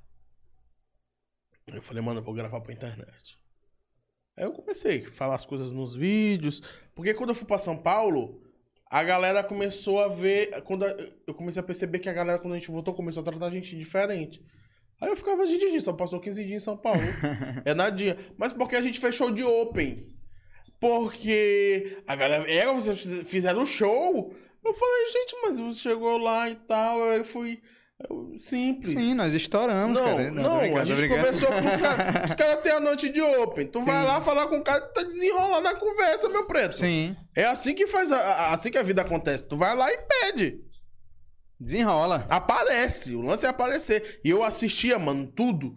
Comecei. E, e- e Patrick Maia, num vídeo que eu assisti antes de ir pra São Paulo, ele falou assim. Tem uma galera que me pede oportunidade. Ele falou assim: ah, os caras querem vir e apresentar aqui no, no Comédia, porque sempre for. Quer apresentar aqui no Minhoca, porque sempre foi o sonho da vida deles. Como que sempre foi o sonho da tua vida se o, se o Minhoca só tem um ano? Aí ele falou assim: porra, tem, um, tem, tem uns caras aí. ele a falou conta assim, não bate. Aí ele, aí ele falou assim: tem uns caras que pedem oportunidade pra, pra fazer aqui open. Mas esse cara nunca veio aqui assistir ninguém. Mano, quando a gente chegou em São Paulo, primeira coisa que a gente fez foi comprar ingresso. Pro, pro Minhoca. Eu falei, Dandara, comprar logo de uns dois, três shows. Pra gente ir. E aí a gente vai ficar lá. E vai ficar circulando dentro do Minhoca pro pessoal ver a gente. Pra que quando eu for pedir oportunidade, eu vou dizer, esse outro já tá me vendo aqui. Não! Comprei cerveja, fiquei fumando lá embaixo. Então a gente saía de casa cedo e ia pra porta do, do, do Minhoca pra ser visto. Todos os comediantes que passavam, tipo, quando a gente via assim, porra, eu vou falar com esse maluco. Falava, aí a gente foi falou com o Patrick, a gente é do Maranhão e não sei o quê. E eu andava a falar com o máximo de gente que a gente puder, pra ele sempre lembrar que a gente tava aqui. Sim. e a gente não vai pedir nenhuma oportunidade. Ainda não, na hora É certa. de novo, na hora certa, eu vou dizer, ah, mas eu já vi vocês aqui, porque eu falei, ele não É, gosta Ah. de, pe- de alguém pedir oportunidade e nunca ter vindo aqui assistir É. o show. Eu paguei meu ingresso. Toda vez que eu venho aqui em São Paulo, eu tô por aqui e tal. Hoje. É, não? Aí foi isso, mano, aí foi, mano. Aí eu voltei, foi essa parada, eu falei, mano, vou gravar pra internet. Aí um dia eu tava ansioso, tava mal mesmo. Boa. E eu, e eu- e eu tenho uma parada que a minha comédia, nem sempre eu faço ela pro público. Eu faço pra mim, eu faço pra me divertir. Por isso que tu vai me ver rindo toda vez que eu tô no palco. Sim. Porque, mano, eu tô falando aquela loucura Mas é pra mim divertido, mesmo. cara. Mas é divertido, é divertido. Tu tá ver, ligado? Eu tô sim. falando pra mim mesmo, eu tô me divertindo porque eu acho que eu tenho problema demais na minha cabeça, tá ligado? então eu quero de alguma forma me fazer rir pra eu esquecer. Então, eu, mano, comecei a fazer, gravar vídeo. Mano, eu comecei a gravar vídeo, aí Andrinho foi chamado por resenha, por resenha do Sensa. No que Andrinho foi chamado por resenha do Sensa, ele, ele falou, pô, começou a se destacar pra caralho a resenha do Sensa, galera. Era que nem pânico aqui no Maranhão, mano. Sim. Era o pânico do Maranhão. A galera, dia de domingo, ficava esperando, mano. Aí um dia. Eu não tô enxergando. Já chegamos à marca de três horas de podcast. Daqui a Ah, pouquinho acaba. Daqui a porra, pouquinho acaba. Porra, tá. Daqui a pouquinho a gente Chega acaba. no final, isso. Eu trabalho na internet. Eu já te falei da produtora. Agora eu trabalho na internet. Eu comecei a gravar, mano, mas eu, eu, come- eu comecei a gravar pra mim mesmo, tá ligado? Pra me divertir. Eu queria me divertir e eu não tava mais tendo uns palcos, eu precisava usar minha comédia. É. Aí eu fui, aí Andrinho foi, se destacou no resenha. Aí ele falou, ó, tem uns moleque aí, tem Vitão, tem Pulico que são bons também. Aí o Sensa pegou e chamou a gente pra fazer a cobertura do Enem. Aí a, a cobertura do Enem, o, o resenha do Cinza bateu o recorde. Eu tô ligado nesse, nessa Aí, resenha. caralho, eu falei, é, mas será que a gente é bom, mano? Nessa parada aí de repórter. Aí teve um outro programa que a gente foi, bateu recorde. Aí o Censor falou assim, moleque, todo, todo programa que vocês estão bate recorde. Aí eu falei, é, mas eu não vou pedir pra ser fixo. Porque eu acho que é demais, o cara já tava me dando oportunidade ainda, vou pedir por cada, tá ligado? Aí o. Só que o resenha do foi parando. Andrinho foi chamado pra Guará. Aí Andrinho foi chamado pra Guará e ele falou, gordão, eu sempre tive um sonho de ter meu programa. Quando eu conseguir, eu vou te chamar. Aí eu falei, na hora. Eu tô trabalhando com a produtora. Andrinho pega um programa. Aí Andrinho, eu quero fazer, Que é o pau- era o palco É. quente. Palco quente. No nome desgraçado. Aí eu, o palco quente. Aí André me chamou, falou: Ó, eu quero o Vitão na bancada. Primeiro ele chamou a produtora, ele chamou Dandara pra produzir o programa. E a ideia era que sempre tivesse um comediante.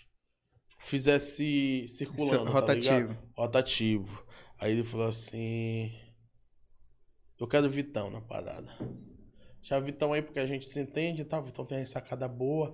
Eu fico como apresentador, ele fica como comediante mesmo pra tirar a onda. Eu falei, fechou, meu preto. Sem dinheiro. E não, não tava dando dinheiro, tá ligado? Eu ia e eu ia porque eu queria ajudar.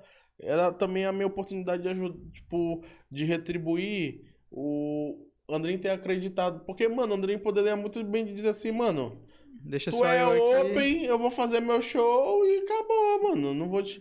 Eu falei, não, mano, mas a gente tá fechado, ele. Tamo fechado, eu ia. Não recebia, mas eu ia, mano. E aí ele me. Aí a gente foi aprendendo junto com o Danilo Quixaba. Agradeço a Saulo e Danilo Quixaba.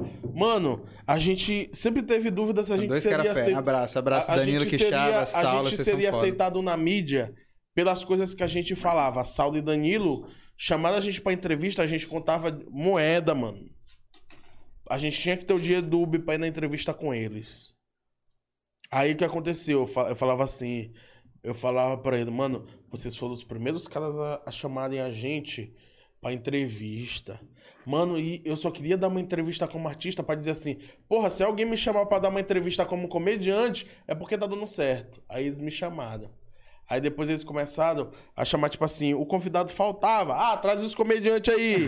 Vai de E a gente, eu falando, mano, sempre que vocês precisarem da gente, pode chamar. E eu dava o jeito de. Mano, eu contava moeda, mano. Eu guardava dinheiro a semana toda. Se era sexta, eu não tinha dinheiro, eu tinha vergonha de pedir pra mamãe, mano. Porque eu, eu já tinha trabalhado, já tinha perdido, tipo, não ganhava mais grana. Era uma escolha minha, mamãe não tinha que assumir meu bagulho. Então, mano, eu dava meu jeito, mano. Contava moeda, mano. Pegava aqui, arrumava aqui, mas ia na entrevista e falava, não, que eu sou comediante, a gente tá com shows aí. E pá, e não sei o quê. E eles chamavam pra gente cobrir buraco. Aí quando eles foram pra Guará, Danilo ligou pra Andrinha. Vem pra Guará, não sei o quê, vai estar vai, vai tá comigo no meu programa. Tô Eu fazendo disse, qualquer Andrinho, vai, meu primo, vai que essa é a oportunidade. Porque a gente achou que a gente não seria aceito na mídia pelas coisas que a gente falava. Aí ele começou a fazer, ele pegou o programa, me chamou, comecei a fazer. E aí teve um tempo que eu não tava mais conseguindo com, com o trabalho da produtora, com os outros trabalhos que a gente tá envolvido, eu não tava mais conseguindo pro programa todo dia, porque era todos os dias. E eu já tinha falado pra Danilo que eu ia lançar um podcast e que eu queria que ele fosse o convidado pra contar a história dele, porque ele foi um cara que me deu oportunidade e ele é um dos melhores comunicadores do Maranhão. Sim. Então eu queria ele, eu que- queria chamar Saulo também, que foi quem deu oportunidade pra gente na mídia. Foi daí que a gente começou a dar mais crédito pro que a gente fazia. Quando, a quando eles começaram a chamar a gente. As pessoas, é, estão indo na TV. e aí Danilo falou assim: não, Vitão, faz o seguinte, tu não tá. Tu, é, tu não pode mais ir pro programa aí todo dia, né? Eu falei, pô, é, porque eu tô em outros projetos, outras paradas, Danilo. Ele falou. Meu preto, e teu podcast? Tu não ia me convidar? Que dia que tu vai tirar do podcast do papel? Aí eu falei, mano, eu não sei, mano. Aí eu já tava sacando aqui a Dani Estúdio.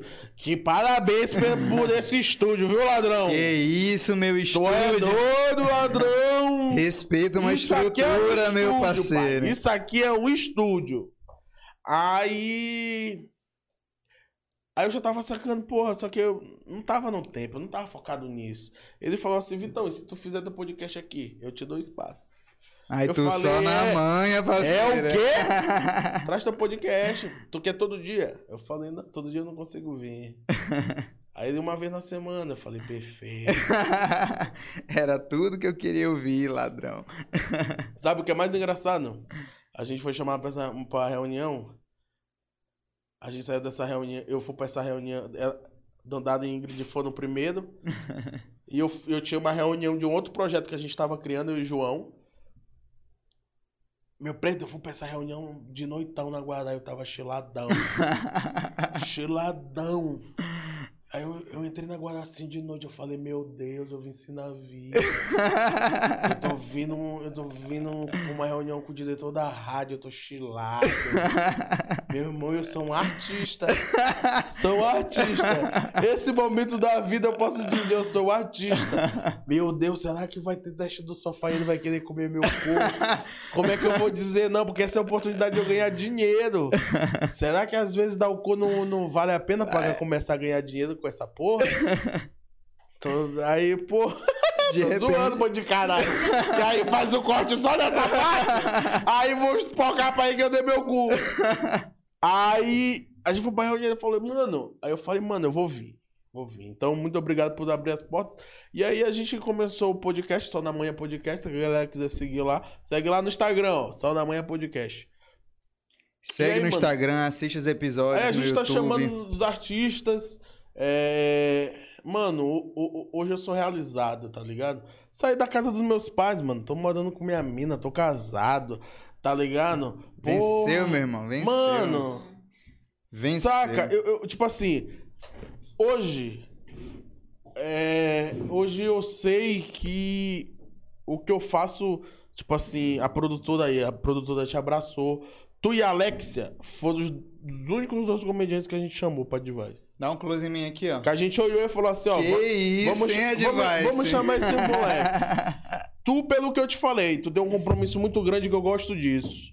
Eu não gosto. A, a, a ideia do, do comediante que fica esperando ser chamado é foda. É, saca? pois Porque é. a gente não tem pra isso. Então a gente tem que criar as, op- as oportunidades. E tu é do maluco que tu começou, tu era open e tu falou, pô, tem que começar a fazer stand-up, não dá pra fazer só. Tem aquele aquele comediante. Pô, vamos fazer um grupo se apresentar e tu vai atrás dos bares. É isso aí, pô. Eu falo, porra, como é que esse maluco era diante do stand-up? Ele tá fazendo uma parada que esses open não tava fazendo, que é ir atrás do bagulho. Esse cara é Eu diferenciado, hein? Esse moleque aí, ele tem visão do bagulho. Ele não vai vir pra cá só pedir oportunidade. Ele vai criar oportunidade. Ele é foda. Eu falei, mano, quando o cara pra mim, ele entende o que ele quer e ele cria as oportunidades, eu falei, mano, foda. E a Alexa, porque é a primeira vez que eu vi essa mulher no palco, meu irmão. Ela, é, ela é foda, velho. Eu é falei, meu irmão, essa mulher. Bicho, doido, tu, tu não vê que ela não precisa do texto? Não precisa, cara, não precisa. Ela é Eu fantástica. falei, mano, essa pequena tem um talento nato. pô. Ela é, desgraçada. Porque ela não sabia, veio do podcast, ela começou a fazer pod, no, no podcast, eu falava pra ela, mano, tá muito engraçado, tu poderia fazer stand-up. E ela, não, não sei o que, aí Dandara, Dandara começou a pegar no pé dela.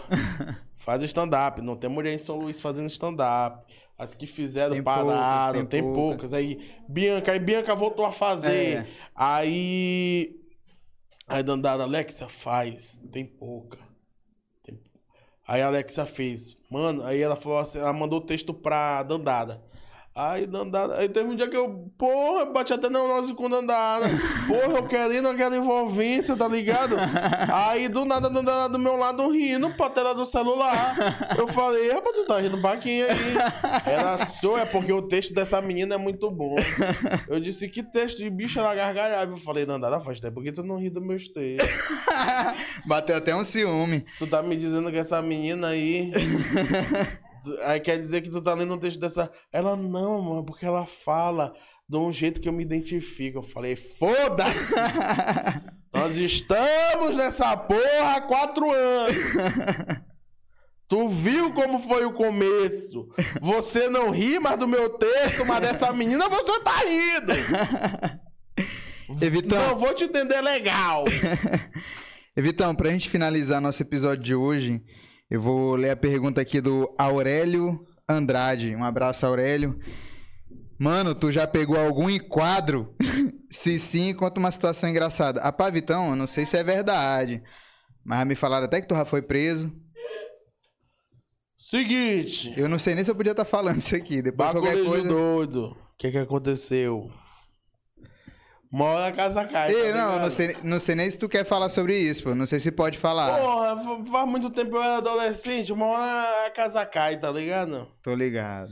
Então, tipo, Tu foi aquela, preso? aquela parada de lugar errado na hora errada? Tô ligado. Então, meu preto, a vida não é fácil. Pessoal, Nós estamos aí. pessoal. Tu foi preso mesmo, senhor? A gente tava no. no- a gente, tipo assim. não, a galera desenvolve da, essa parada. a galera da escola, tipo assim, como a gente falou no início do podcast, a gente às vezes sempre marcava, mas eu nunca ia. De ir pra praia, Certo, fumar um. certo. Meu preto, lá que a gente tá lá fumando na mão. Mas não era pai. coisa lícita. Pai, não, porra, mas era uma coisa envolvida com a natureza, tá Tô ligado, tô ligado. Ali fumando na manha, pá, do nada, pai. Não mata um cara perto da gente. Porra, tu tá ligado aqui, tu tá. Porra, tu tá na lombra aqui escutando um Roots. Tu tá escutando aqui um Roots. Bacana, aí do nada tu ouve um. Tá! Porra, meu preto, cortou minha lombra na hora, pai. Mano, o maluco foi. O maluco, os vidros chegaram pra matar o cara. O cara foi puxar uma faca pra ir pra cima do maluco. O maluco deu dois tiros no peito dele, pô. Caralho, velho. Porra, eu tava, porra, cortou minha, minha lombra geral, mano. Aí eu olhei assim pro moleque, aí os moleques falaram assim: Rapaziada, sujou. Mano, a galera pegou o que tava perto do cara, pegou e levou ele que nem porco, mano. aí os caras falando: Não, pelos braços e pelas pernas. Aí, o- aí o moleque falou assim: Moleque, vamos dar pinote daqui agora. Porque se os homens passar agora, eles vão jogar essa laranjada pra nós. Porque pensa só, é nós que estamos aqui de bike, só maluco. E com, e com flagrante. Só que todo mundo tinha ido de bike, eu tinha ido de ônibus. Aí um, aí um maluco falou assim, "Ei, rapaz, seguinte. Aí falou pra um dos moleques, ó, tu vem comigo no quadro e dá a bike pro gordão. Moleque, aí lá vai nós na praia, porra. Chegou ali naquela rotatória da Ponta da Areia. Aí lá vem a viatura pra responder a ocorrência da praia. Meu preto, na hora que a gente meteu pra rotatória a viatura, e voltou. Aí os malucos, mete pra dentro da, da, da rua. Mano, a gente saiu cortando tudo. Aí, infelizmente, como eu te falei, às vezes, lugar errado na hora errada, tá ligado? Mas brincadeira, eu não fui preso, não, mas eu não fui preso pelo lance de que a gente, tipo, deu, meteu o pinote, a gente foi parar na, na casa da tia do moleque. Mano, foi o bagulho mais louco Não. que eu já vi na minha vida. Não, Tiagão, pera aí, pessoal. Isso foi um corte fake. Vitão nunca foi preso. Graças a Deus. Isso aqui é pra você ir Deus lá. sempre me livrou. Isso aqui é pra fazer um corte sensacionalista. Vitão foi preso e Sim. tu ir lá pro, pro episódio completo, que tá muito bom. Vitão, tu quer deixar algum recado aí pra, pra alguém? Pedir pra galera te seguir? Onde é que a galera te Tá todo encontra? mundo puto porque a gente fez três horas de live. Três, já deve ter bem umas cinco. Sim, tá todo mundo puto, cansado. Seguinte, se tu tá até aqui até agora é porque tu gostou, muito obrigado, bebê. Se tu não me segue, me segue lá no Instagram, tamo junto. Beijo. Fui, obrigado pela oportunidade. Depois eu posso vir pra parte 2 e contar o resto das histórias e contar como foi esse hipnote que a gente deu. Vitão, me dá um. Vitão, não me deixa no vácuo, Vitão, por favor. Meu mano, obrigado demais pela sua junto. presença. Pessoal, se inscreve Mas no bacana, canal. foi aquele pequeno, tá cansado de rir, aquele pequeno ali, ó.